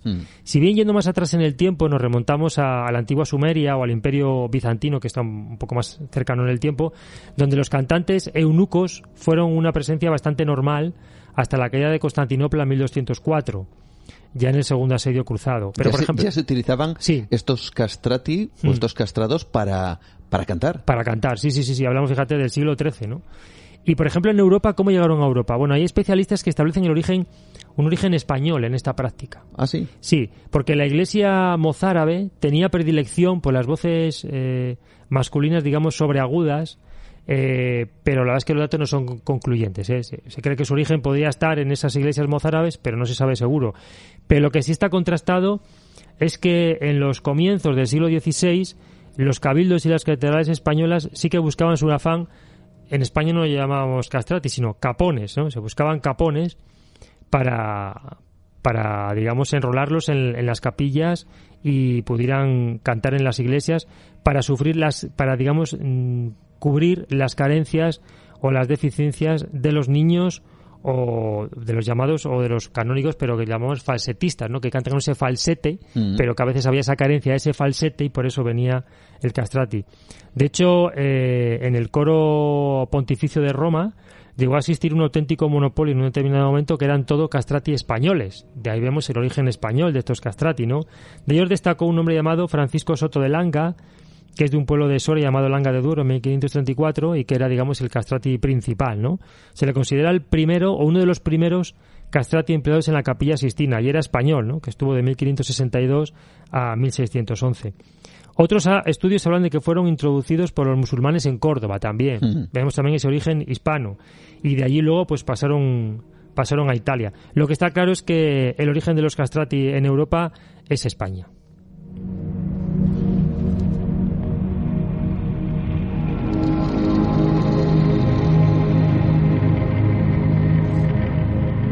Hablamos un poquito, si te parece, de Alessandro Moreschi, este último castrati. Pues sí, el último castrati, mm, vamos a decir que fue Alejandro, Alessandro Moreschi, aquí hemos escuchado su, su grabación, con distintas opiniones, hablando de su calidad musical mayor o menor, pero bueno, fue Alessandro Moreschi. Y digamos que fue el último niño castrado con la intención de mantener su voz blanca. En 1898, en el coro de la capilla Sistina, había siete castrati y entre ellos estaba Alessandro Moreschi, ¿no? Era el único en fue el único en pertenecer a, este coro. Fue primer soprano, soprano de este coro y bueno, pues como hemos escuchado el archivo es el único testimonio sonoro que existe, ¿no? Moreschi nació en 1858 en Monte Compatri, que está en la provincia de Roma. Pertenecía a una familia muy pobre y era el pequeño de seis hermanos. Vemos aquí otra vez el origen humilde de los castrati, ¿no? Mm. En este caso de Alejandro Moreschi también. Varias teorías de, por qué se produjo su castración. Bueno, una dice que nació con una hernia inguinal, eh, bueno, que según las creencias de la época se curaba con la castración. Y otra más creíble es que la operación se produjo en el año 65, época en la que las familias todavía practicaban estas operaciones con intención de enriquecerse. Y estaba ya un poco en, la fecha límite, mm. ¿no? Mm, la verdad es que poco después de, de esto se produjo una epidemia de cólera que padeció toda Italia y su lugar de nacimiento, Monte Compatri, pues se libró y, achacaron eh, librarse de, de, la, de, la, de la epidemia de cólera a la voz milagrosa del niño Alessandro. Vemos ahí ya que nació ya con estrella. Casi como si fuera una especie de, de niño milagro mm. eh, que liberó a la, a la ciudad o al pueblo, a la zona de, del cólera, ¿no? Sí, curioso. Se achacaron a él, ¿no? Que esa voz milagrosa de ese niño había, les había salvado del cólera. Fíjate qué curioso porque mm. ahora mismo estoy recordando cómo en algunos lugares del mundo se creía que, por ejemplo, bailar o cantar de una mm. forma eh, determinada ahuyentaba, por ejemplo, a la peste. Y incluso hay algún caso determinado en donde se dice, se lucubra que fue precisamente el cantar de alguien, un vecino del pueblo, el que de alguna forma hizo ahuyentar precisamente a la enfermedad. Qué curioso. Sí, pues esto más o menos eh, podemos decir que es lo mismo, ¿no? Que fuera quizá más acá en el tiempo, pero se achacó a la voz milagrosa de este niño eh, la salvación de la, de la plaga de, del cólera. Bueno, como digo, pronto se convirtió, fue a Roma, fue enviado ya a estudiar a Roma, entra en el coro de la capilla Sistina, mm, dijo que su castración, que había sido antes de la prohibición de, castrar a niños en aquel momento, bueno, pues más o menos estaba en la fecha límite, pero sí es verdad que se produjo antes, sin saber exactamente el motivo. Se convierte pronto en el primer soprano del coro sixtino y su, y su director se, se percató de que alcanzaba pues su, las notas más altas y rápidamente se, se, convirtió en la primera estrella del coro, ¿no? Fue un personaje muy famoso, se convirtió en un divo, levantaba pasiones entre el público. Se retira en 1913, muere en 1922 con 63 años a consecuencia de una neumonía pero murió en completa soledad. Como vemos, pues grandes personajes de este tipo que adquieren la fama rápidamente una vez que lo dejan, bajan a, tienen su particular bajada a los infiernos y este fue el caso de Sandro Moreschi que murió prácticamente solo y en la y en la pobreza. Hoy en día, como digo, no existen castrati. Sí es cierto que existe un, un cantante mexicano llamado Javier Medina que sufrió castración química y que bueno podría asemejarse un poco a la voz de los castrati. Y hay otro personaje también otro cantante francés de nombre em, artístico Roplé que bueno es un poco andrógino. Él mm. tuvo bueno él dice que es un castrado natural pero sin operación. Y sí es verdad que es un bueno es un cantante francés de origen italiano. Y bueno pues sí que tiene también una bueno una voz que se puede asemejar quizá a aquellas voces. Pero vamos que hoy en día como digo es una voz que ya es imposible escuchar ¿no?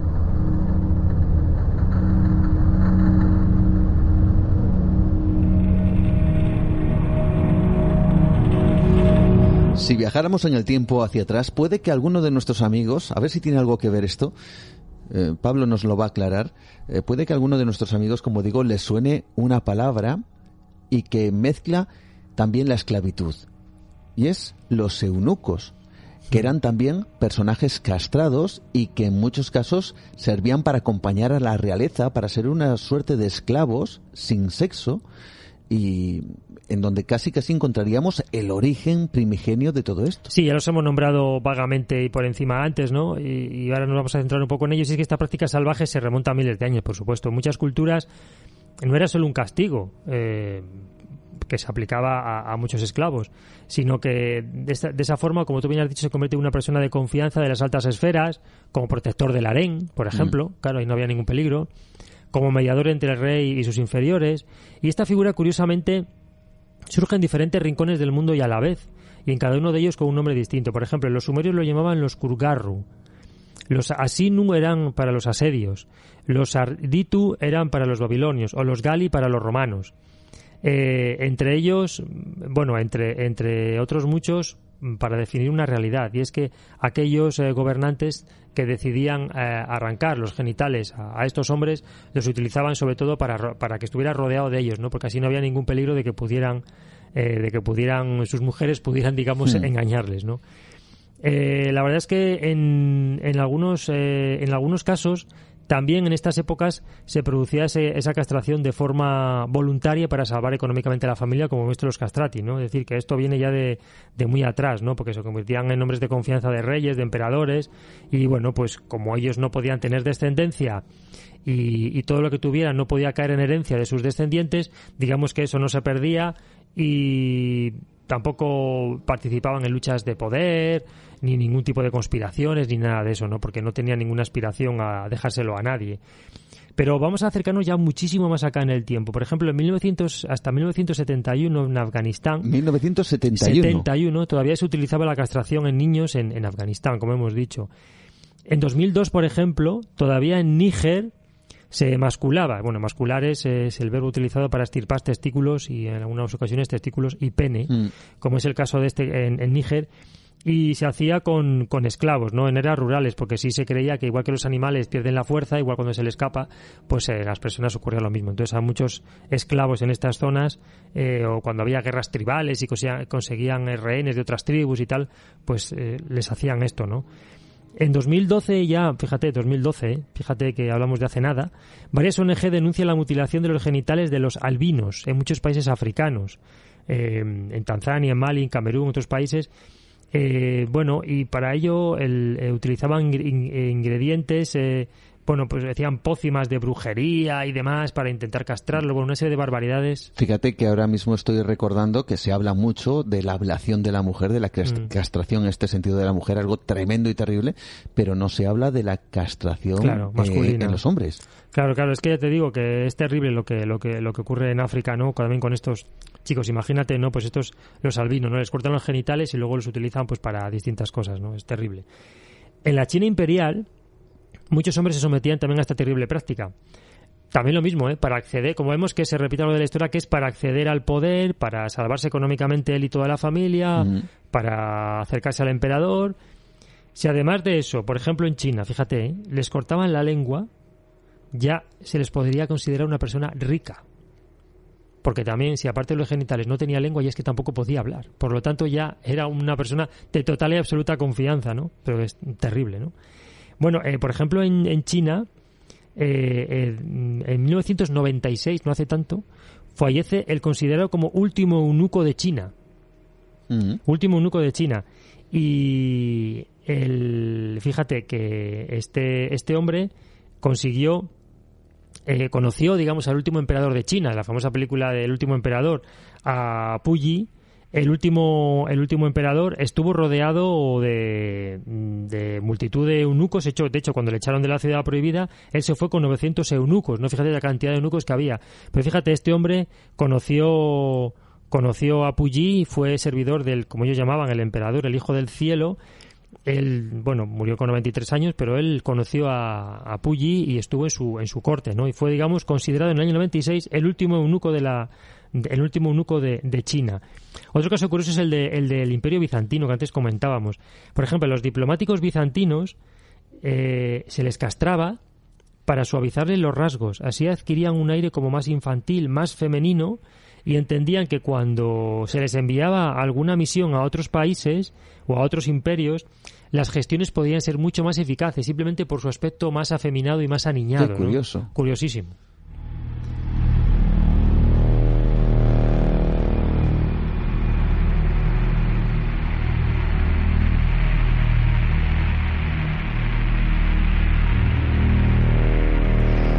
Aunque hoy hay un lado, si esto no, bueno, desde luego a nuestros ojos es algo terrible, a los ojos de hace varios siglos, incluso no hace tanto tiempo, y según qué culturas, bueno, puede resultar algo normal, evidentemente nosotros no lo concedimos, pero, pero esta castración incluso parece que conecta directamente con ciertas religiones o con ciertos eh, credos sectarios, y hay uno muy concreto, a ver si lo digo bien, los es sí. Los Skoptsi, más o menos, que, que bueno, que tiene una historia tremenda, ¿no? Bueno, es una historia, la he dejado para el final porque es terrible. A mí, a mí me parece alucinante. Y luego, bueno, si alguien quiere acercarse a internet y ver fotografías, pues bueno, pues eh, allá él. eh, hasta hace no mucho tiempo también, como vamos a ver, existían estos Skoptsi, que eran rusos. ¿Quiénes son? Bueno, era una secta ortodoxa en la que los hombres y las mujeres se castraban, pero de una forma espeluznante. A los hombres se les quemaban los testículos con un hierro al rojo vivo y a las mujeres se les cortaban los senos. ¿Eh? Caray. Impresionante. ¿De manera eh, voluntaria? Sí, sí, sí, sí. Era una, secta, una secta cristiana radical llamado las Blancas Palomas, ya siempre vestían, vestían de blanco.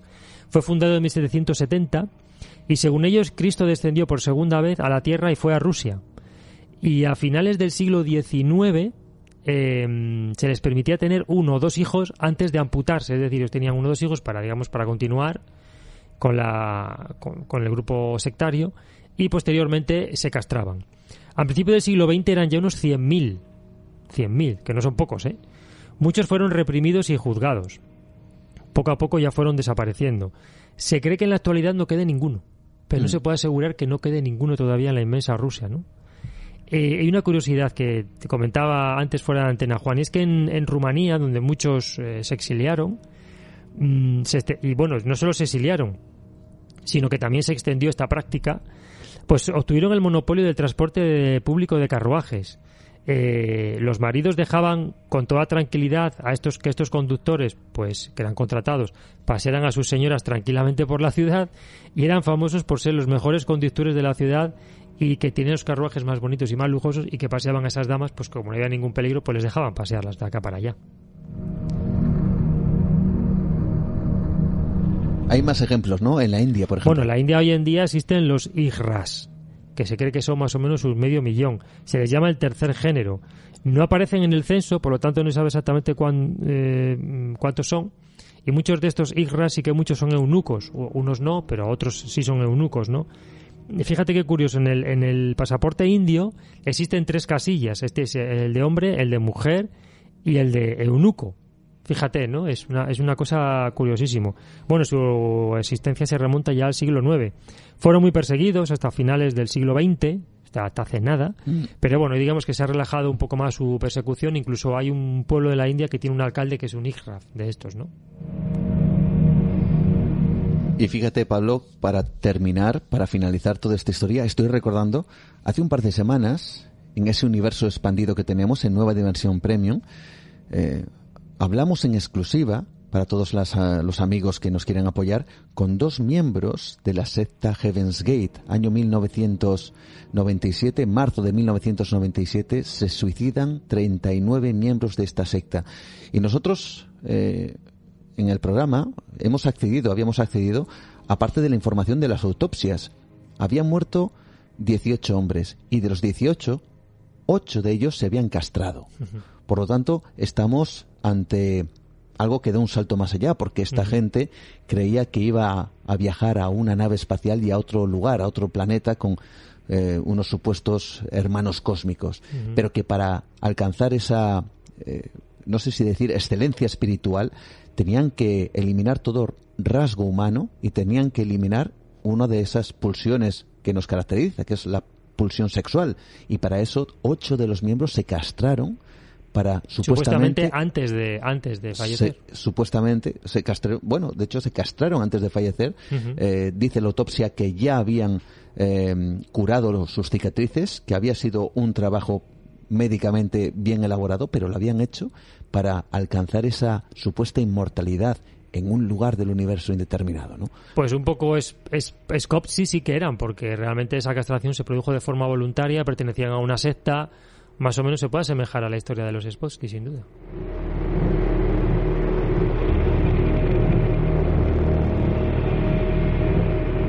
Como siempre, un placer que nos acompañes, que nos traigas estos otros capítulos de la historia y estos, estos personajes que navegan un poquito, ¿por qué no decirlo?, en la leyenda también, ¿no? Sí, sí, pues, por supuesto, en la leyenda, sobre todo porque es una voz que como nunca más podremos escuchar, pues todo lo que digamos sobre ellos son pues relatos que hay escritos sobre personas que los escucharon y que nos han transmitido a través de esas palabras cuáles eran las sensaciones que, que generaban eh, las personas cuando se escuchaban este tipo de voces. Muchas gracias, Pablo Tresgallo Vallejo, como siempre, por estar esta noche con nosotros. Muy buenas noches, Juan.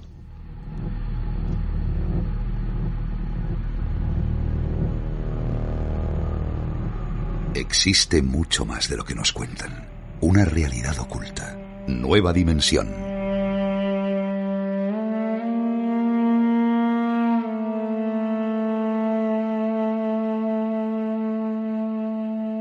Nuestro compañero Pablo que nos ha llevado a lo largo de la historia y de estos otros capítulos que siempre nos sorprenden. Y ahora con esta música que tenemos de fondo, casi cogemos nuestra particular máquina del tiempo y nos vamos precisamente a viajar a lo más remoto de esa misma historia. Vosotros lo sabéis, siempre se ha hablado de esas civilizaciones antiguas que utilizaban una tecnología que parece que superaba todo lo establecido precisamente por la misma época en la que se establecieron esas civilizaciones. Todos conocemos grandes ejemplos, también grandes monumentos que dicen fueron construidos de manera imposible, por lo menos de entender, vamos a decirlo así, por nuestra civilización más moderna. Nos sorprendemos con ciertos lugares y nos sorprendemos evidentemente ante la posibilidad quizá de que aquellas personas, aquella civilización que construyó pues todo un mundo, todo un universo increíble, lo hizo bajo una serie de conocimientos que a día de hoy desde luego se nos escapan. Ejemplos en todo el mundo, desde las famosas y conocidas pirámides de Egipto hasta lugares remotos perdidos en la más antigua noche de los tiempos en Turquía, con ese lugar llamado Gobekli Tepe. Y entre medias, en diferentes partes del mundo, se erigen lugares absolutamente fascinantes que forman parte desde luego de la cultura, de la tradición, pero también del misterio. Por eso esta noche abrimos en este instante el cajón secreto de José Manuel García Bautista, porque nos gusta indagar a través de esa historia, a través de ciertos lugares y a través de ciertas tecnologías que parece fueron imposibles. Y también otra pregunta que navega alrededor de muchos de estos enclaves en el mundo. ¿Para qué tanto esfuerzo? ¿Para qué utilizaron tanta cantidad de energía en crear aquello que ahora ha quedado y ha sobrevivido a lo largo del tiempo?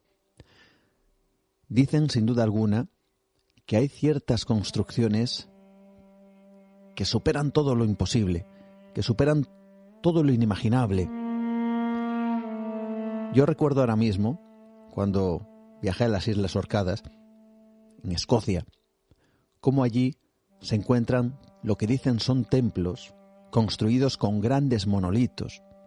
Y uno se pregunta cómo hace 5.000, 6.000 años una civilización que seguramente no tenía los recursos la capacidad, por ejemplo, como tenemos ahora, ya no solo de construcción, sino de aprovechar la energía, de los recursos que nos proporciona precisamente luego poder construir ciertas cosas, y cómo ellos hicieron lo que hicieron, y además de forma que ahora mismo nos resulta inexplicable.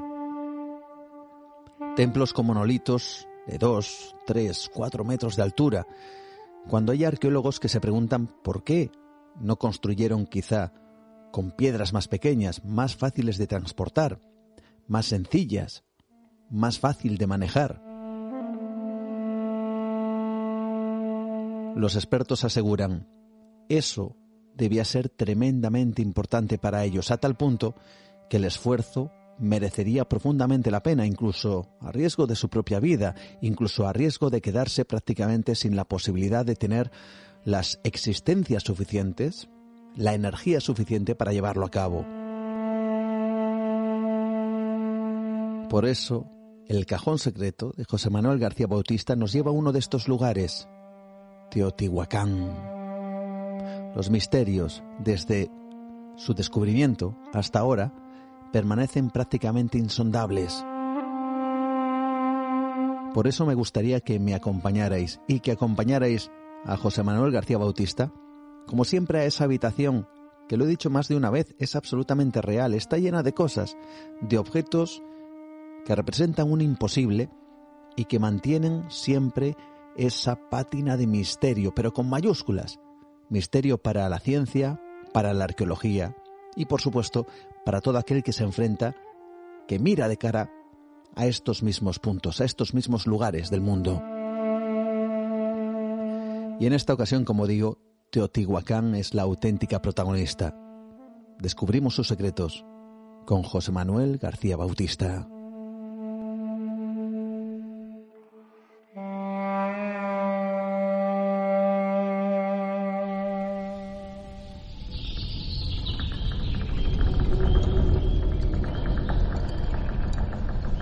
Y hoy os quiero hablar de la mica de los dioses mexicanos.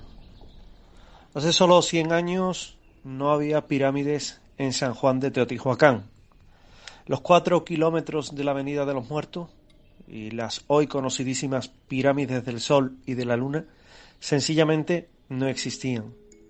En su lugar se levantaban unas extrañas montañas de suaves laderas, equidistantes las unas de las otras, y que hacían suponer la presencia de construcciones humanas bajo ellas.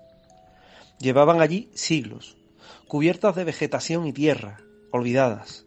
De hecho, cuando Hernán Cortés pasó a su lado camino de la antigua Teotihuacán, apenas le prestó atención.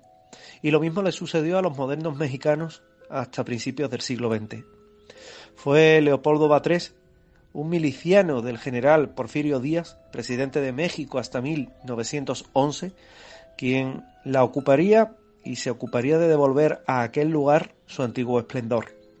Batres convenció al general para que le entregara una cuantiosa suma de dinero, más de medio millón de pesos de la época, unos 45.000 euros, y armar todo un ejército de zapadores que desbrozaran las colinas y descubrieran el corazón de la piedra.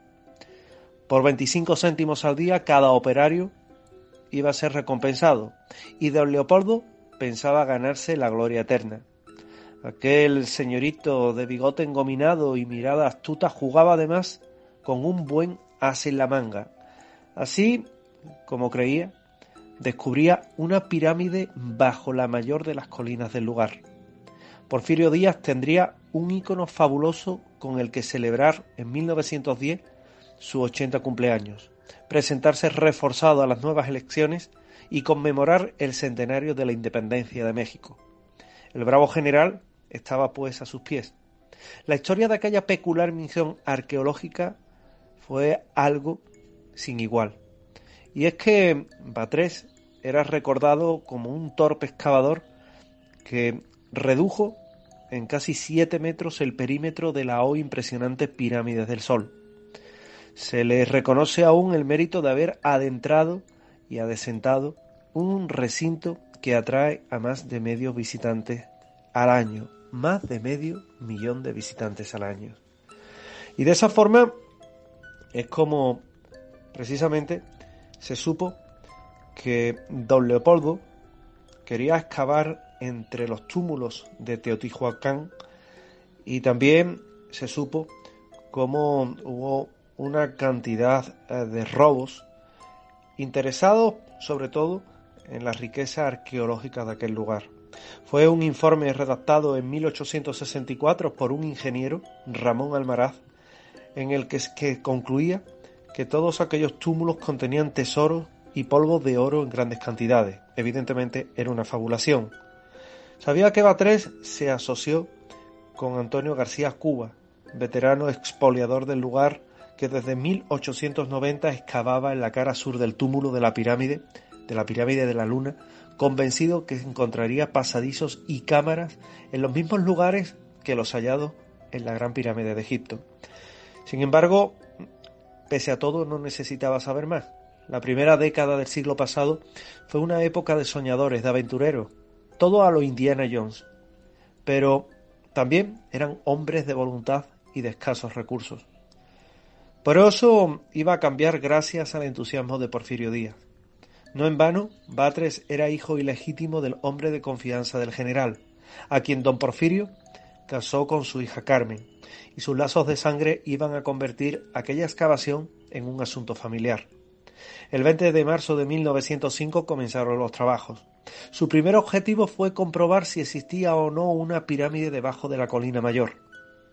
De casi 70 metros de altura, había que pelar la montaña en busca del revestimiento del edificio y mover cientos de miles de toneladas de arena para liberar al gigante. De hecho, habría de pasar más de un año para que emergieran los primeros descubrimientos. En octubre de 1906, el equipo de Batres sacó a la luz algo inesperado. En las cuatro esquinas de cada una de las terrazas superiores de la pirámide hallaron una especie de cámara en las que se escondían esqueletos humanos. No eran unos cuerpos cualquiera. En cada habitáculo, encogidos en posición fetal, dormían los restos de doce niños de seis años de edad cada uno. Habían sido enterrados vivos, tal vez como sacrificio al dios Quetzalcóatl, del que también hallaron unas figuras de obsidiana. El hallazgo amenazó la imagen idealizada que tenía Batres de la civilización que levantó Teotihuacán.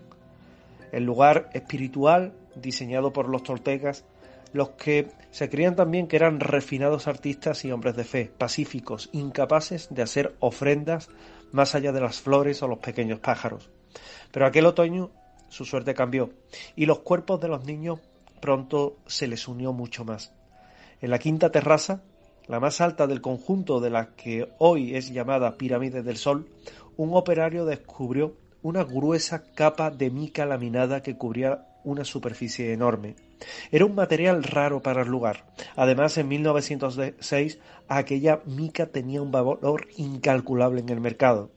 Se utilizaba para la construcción de condensadores y se la consideraba un apreciado aislante eléctrico y térmico que sólo fundía a temperaturas superiores a 1100 grados centígrados. Por alguna razón oscura, los arquitectos de Teotihuacán la colocaron allá, hacia el siglo II antes de nuestra era, en el momento de mayor expansión de su civilización. Pero la cuestión, la pregunta, ¿para qué? Batres jamás consiguió aquel descubrimiento ni lo consignó por escrito. Se limitó a saquearlo durante su arbitraria restauración de la pirámide, y sin importar las preguntas que suscitaba su presencia, vendió aquel material para uso industrial. La existencia de mica en la pirámide del Sol sigue desafiando hoy a la arqueología. La misma inspectora de las ruinas que habitualmente habla sobre Batres empuja también a buscar otros lugares donde se puede encontrar más misterios dentro de Teotihuacán, puesto que a unos 300 metros al sur de su vertiente occidental en un lugar que pasaba completamente desapercibido, en un sencillo cobertizo de tierra bajo techo de uralita, asentado sobre un muro supuestamente antiguo, levantado en piedra volcánica y cemento, en tan humilde cobertizo se protegía una puerta de metal clavada en el suelo y en esta un inesperado tesoro. Un inesperado tesoro que tenía por definición la mica que también habían encontrado en aquel lugar. Restos que evidentemente no pudo expoliar Batres. Y así, de esa forma, el templo y la mica suponen que de haberlo usado de aislante habrían utilizado una buena opción. Pero el problema va mucho más allá. Hay un total de 28 metros cuadrados de suelo de mica, que están divididos en varias planchas de unos 6 centímetros de grosor. Con lo frágiles que son, nadie se puede explicar cómo fueron trasladadas, llevadas hasta aquel lugar sin romperlas.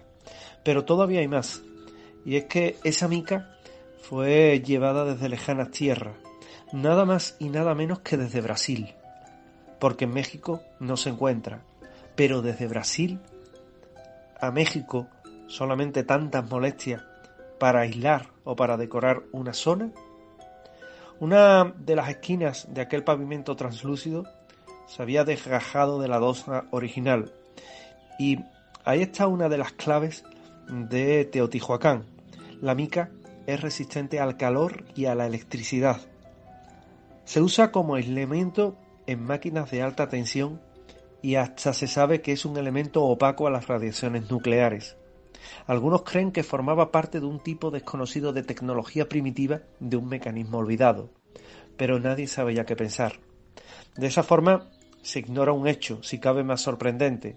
Según los análisis efectuados por la Fundación Viking, descubridora de aquel recinto, la, Miki, la mica tenía un ADN inconfundible, que decía de dónde había sido extraída. Al estar formada por oligoelementos específicos, se supo que había salido de una beta rocosa situada a más de 3.200 kilómetros de distancia, como decía antes, en Brasil. Y este era todo un enigma. ¿Cómo hicieron hace 22 siglos para cortar casi 30 metros cuadrados de mica, trasladarlos intactos, sin carreteras ni transportes avanzadas, justamente hasta el corazón de México? Nadie lo sabe responder. Simplemente es el misterio de un lugar mágico, un lugar que es Teotihuacán, el lugar en el que los hombres se convierten en dioses.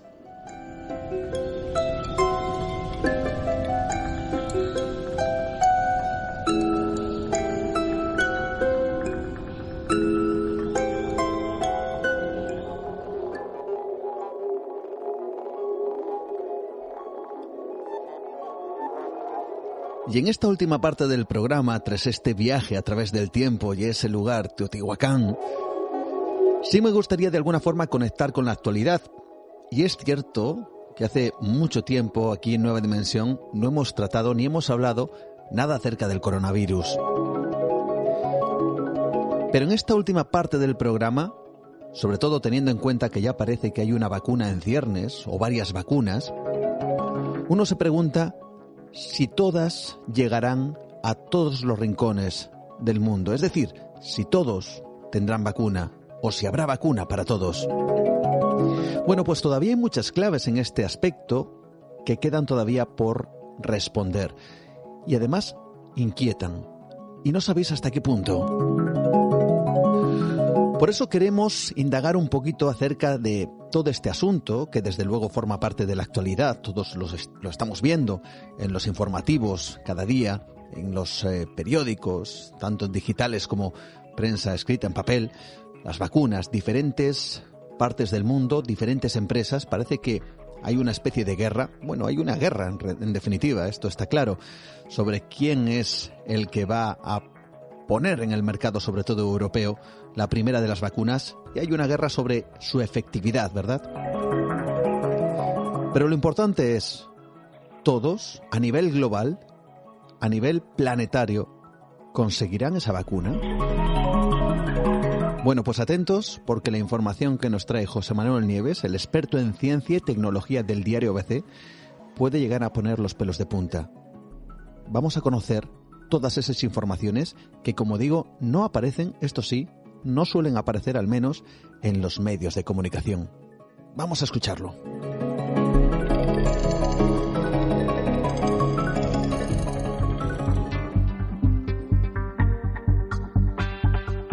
Más de 60 laboratorios en todo el mundo están intentando desarrollar, ya con financiación, una vacuna. Expertos de todo el planeta han puesto sobre el tapete otra peliaguda cuestión. ¿Será el mundo capaz de producir y de repartir todas las dosis que se necesitan? En un artículo de fondo publicado hace apenas unos días por Nature, se subrayaba precisamente esta preocupación, la preocupación de muchos investigadores al respecto de esta cuestión. Y es que podría no ser físicamente posible fabricar suficiente vacuna para todos. Y además está el tema, está el riesgo de que los países ricos acaparen las dosis disponibles en detrimento de los más pobres. Vamos a ver, por un lado, haría falta que los gobiernos y el capital privado reforzaran mucho las instalaciones de producción y que lo hicieran por adelantado, incluso a riesgo de que después esas instalaciones nunca se lleguen a utilizar porque no fueran necesarias. Y si bien es cierto que se están aportando grandes cantidades de dinero para acelerar el desarrollo y la producción de las vacunas, lo cierto es que las promesas y el dinero puesto encima de la mesa no alcanza a los miles de millones de dólares que los expertos en salud pública dicen que serían necesarios. Además, hay que tener en cuenta otra cosa. Los recursos destinados a combatir el coronavirus tendrán que equilibrarse con los que ya se están dedicando a otras vacunas. Ya se están fabricando muchas vacunas. Hoy, por ejemplo, se están produciendo cientos de millones de dosis cada año de vacunas contra la gripe, y esa producción podría incluso ser mayor en el caso de una alta demanda. Por eso, Muchos dudan de que si miles de millones de personas necesitaran de golpe un nuevo tipo de vacuna, que encima no se sabe cuál es, contra el coronavirus, y que las, empresas, y las empresas siguieran produciendo las cantidades habituales de otras vacunas como las de la gripe, el sarampión, las paperas, la rubeola y otras muchas enfermedades, podría llegar a haber una grave escasez de producción.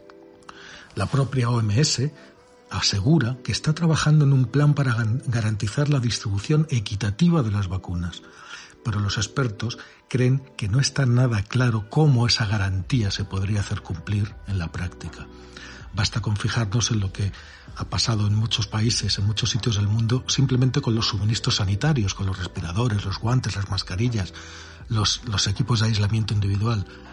Esos que han sido incautados por gobiernos o acaparados por particulares Basta con pensar en eso para hacerse una idea de lo que nos espera con las vacunas cuando lleguen. Y además está la cuestión de que todas las vacunas no son iguales, las hay de varios tipos, y no todas requieren el mismo tipo de despliegue, en la misma cantidad de medios para su producción en masa. Hay varias posibilidades. Lo malo, lo peor, es que a estas alturas todavía no sabemos cuál de esas posibilidades podría ser la más efectiva. Por eso se están estudiando muchas al mismo tiempo.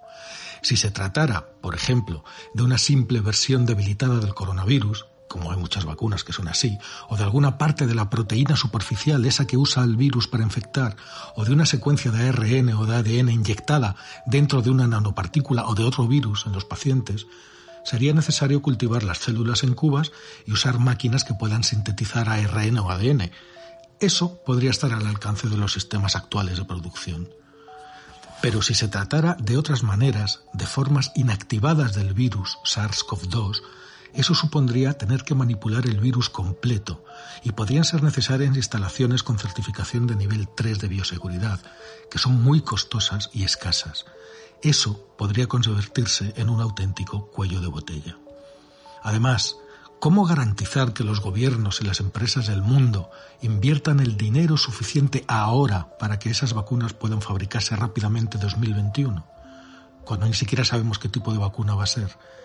Según la coalición de innovaciones eh, para, estar preparados contra la pandemia, un organismo que se llama CEPI, que es un fondo que tiene base en Oslo y es una alianza para financiar y coordinar vacunas, según esta organización CEPI, se necesitarían por lo menos 2.000 millones de dólares para ayudar a fabricar, solo a fabricar las vacunas candidatas y hacerlas para ponerlas a pruebas en ensayos clínicos. Y hasta ahora, los diferentes gobiernos del mundo han prometido 690 millones.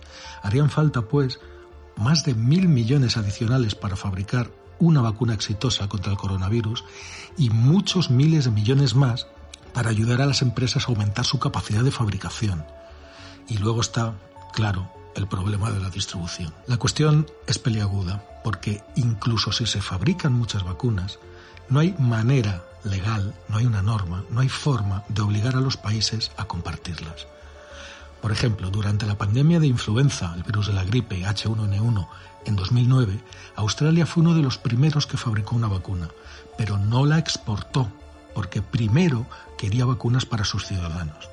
Pues bien, la mayoría de los países tienen leyes que permiten a los gobiernos obligar a los fabricantes a vender primero en el propio país. Y la cosa no tiene visos de cambiar ahora. Lo cierto es que a día de hoy no existe ningún acuerdo de principios internacional ni reglas concretas para un sistema de asignación equitativa que esté incorporado a los contratos que se puedan aplicar de forma consistente. Tampoco existe una entidad global que sea responsable de ordenar, pagar y coordinar la fabricación y distribución de vacunas a escala global. No cabe duda de que se trata de un enorme desafío que los gobiernos, los líderes mundiales en salud y los reguladores tienen que abordar de manera urgente y colectiva y tienen que hacerlo ahora, mientras continúa el desarrollo de la vacuna para el COVID-19. Durante el brote de H5N1, los Estados miembros de la OMS ya adoptaron una resolución que garantizaba el justo reparto en caso de una pandemia de influenza, del virus influenza.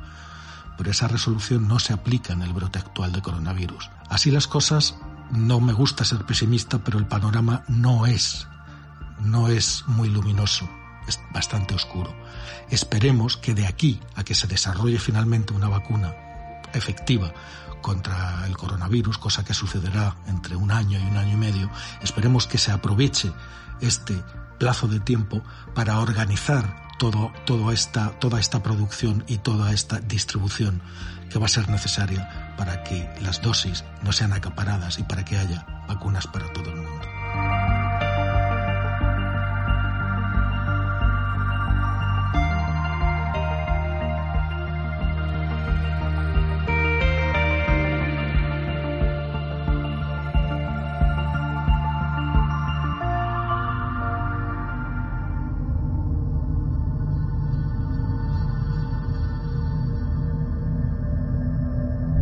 Esas informaciones que a veces no aparecen en los medios de comunicación y que desde luego representan esa cara B, en esta ocasión de las vacunas, independientemente de cuál se vaya a poner en el mercado o cuáles vayan a distribuirse, independientemente del coste a los ciudadanos, si va a ser gratuito o no, o haya una mínima aportación económica.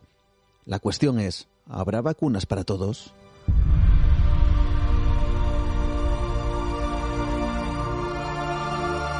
Sin duda no solo habrá una guerra por qué empresa, qué farmacéutica va a colocar su primera vacuna principalmente en Europa, sino también cuánta cantidad de personas van a poder acceder a ellas.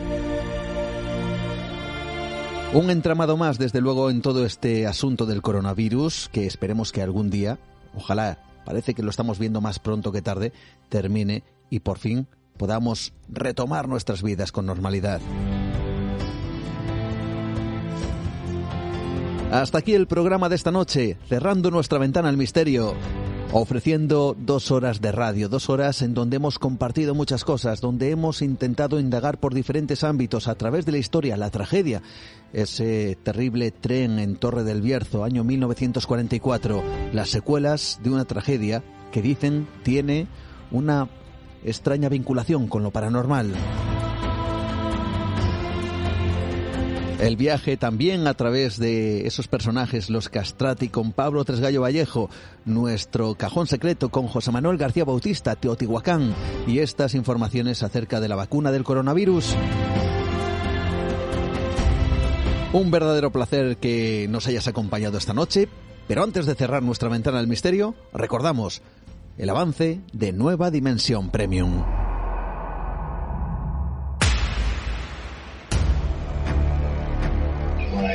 Mi sorpresa, nos encontramos con una caverna grande que estaba llena de extraterrestres, conocidos como grandes grises. Cuando Phil bajó al pozo dice que se encontró en una estructura subterránea preexistente.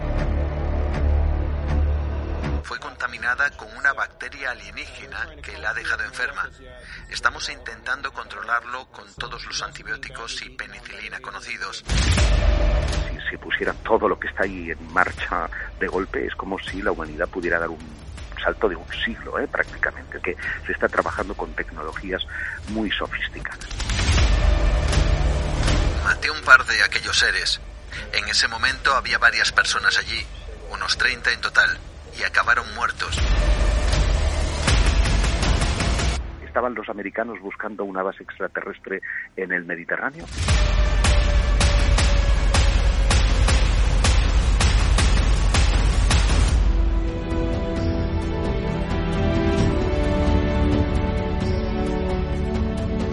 Una vez más agradecemos a todos los que queréis colaborar y de alguna forma apoyar el programa a través de Nueva Dimensión Premium. Y nosotros, ahora sí, cerramos nuestro programa habitual de Nueva Dimensión, eso sí, emplazándoos, por supuesto, a nuestro hermano pequeño, a esa nueva dimensión, ese misterio extra. Y por supuesto, Deciros que volveremos la semana que viene, que estaremos, como siempre, en ivox.com, pero también nos podéis escuchar a través de Spotify, de iTunes, de Google Podcast. Nuestras vías de contacto siempre abiertas para todos vosotros. Nuestro WhatsApp 643 84 83 63. Vías a través de Facebook Nueva Dimensión o mi perfil Juan Gómez Ruiz. Twitter arroba Nueva de Radio. Instagram Nueva Dimensión Radio y que nos encontramos también en las madrugadas, miércoles al jueves en Onda Cero y también en Radio Nacional de España, Espacio en Blanco. Lo dicho, ha sido un verdadero placer. Cerramos nuestra ventana, pero volveremos dentro de siete días. Saludos de Juan Gómez, como siempre. Adiós.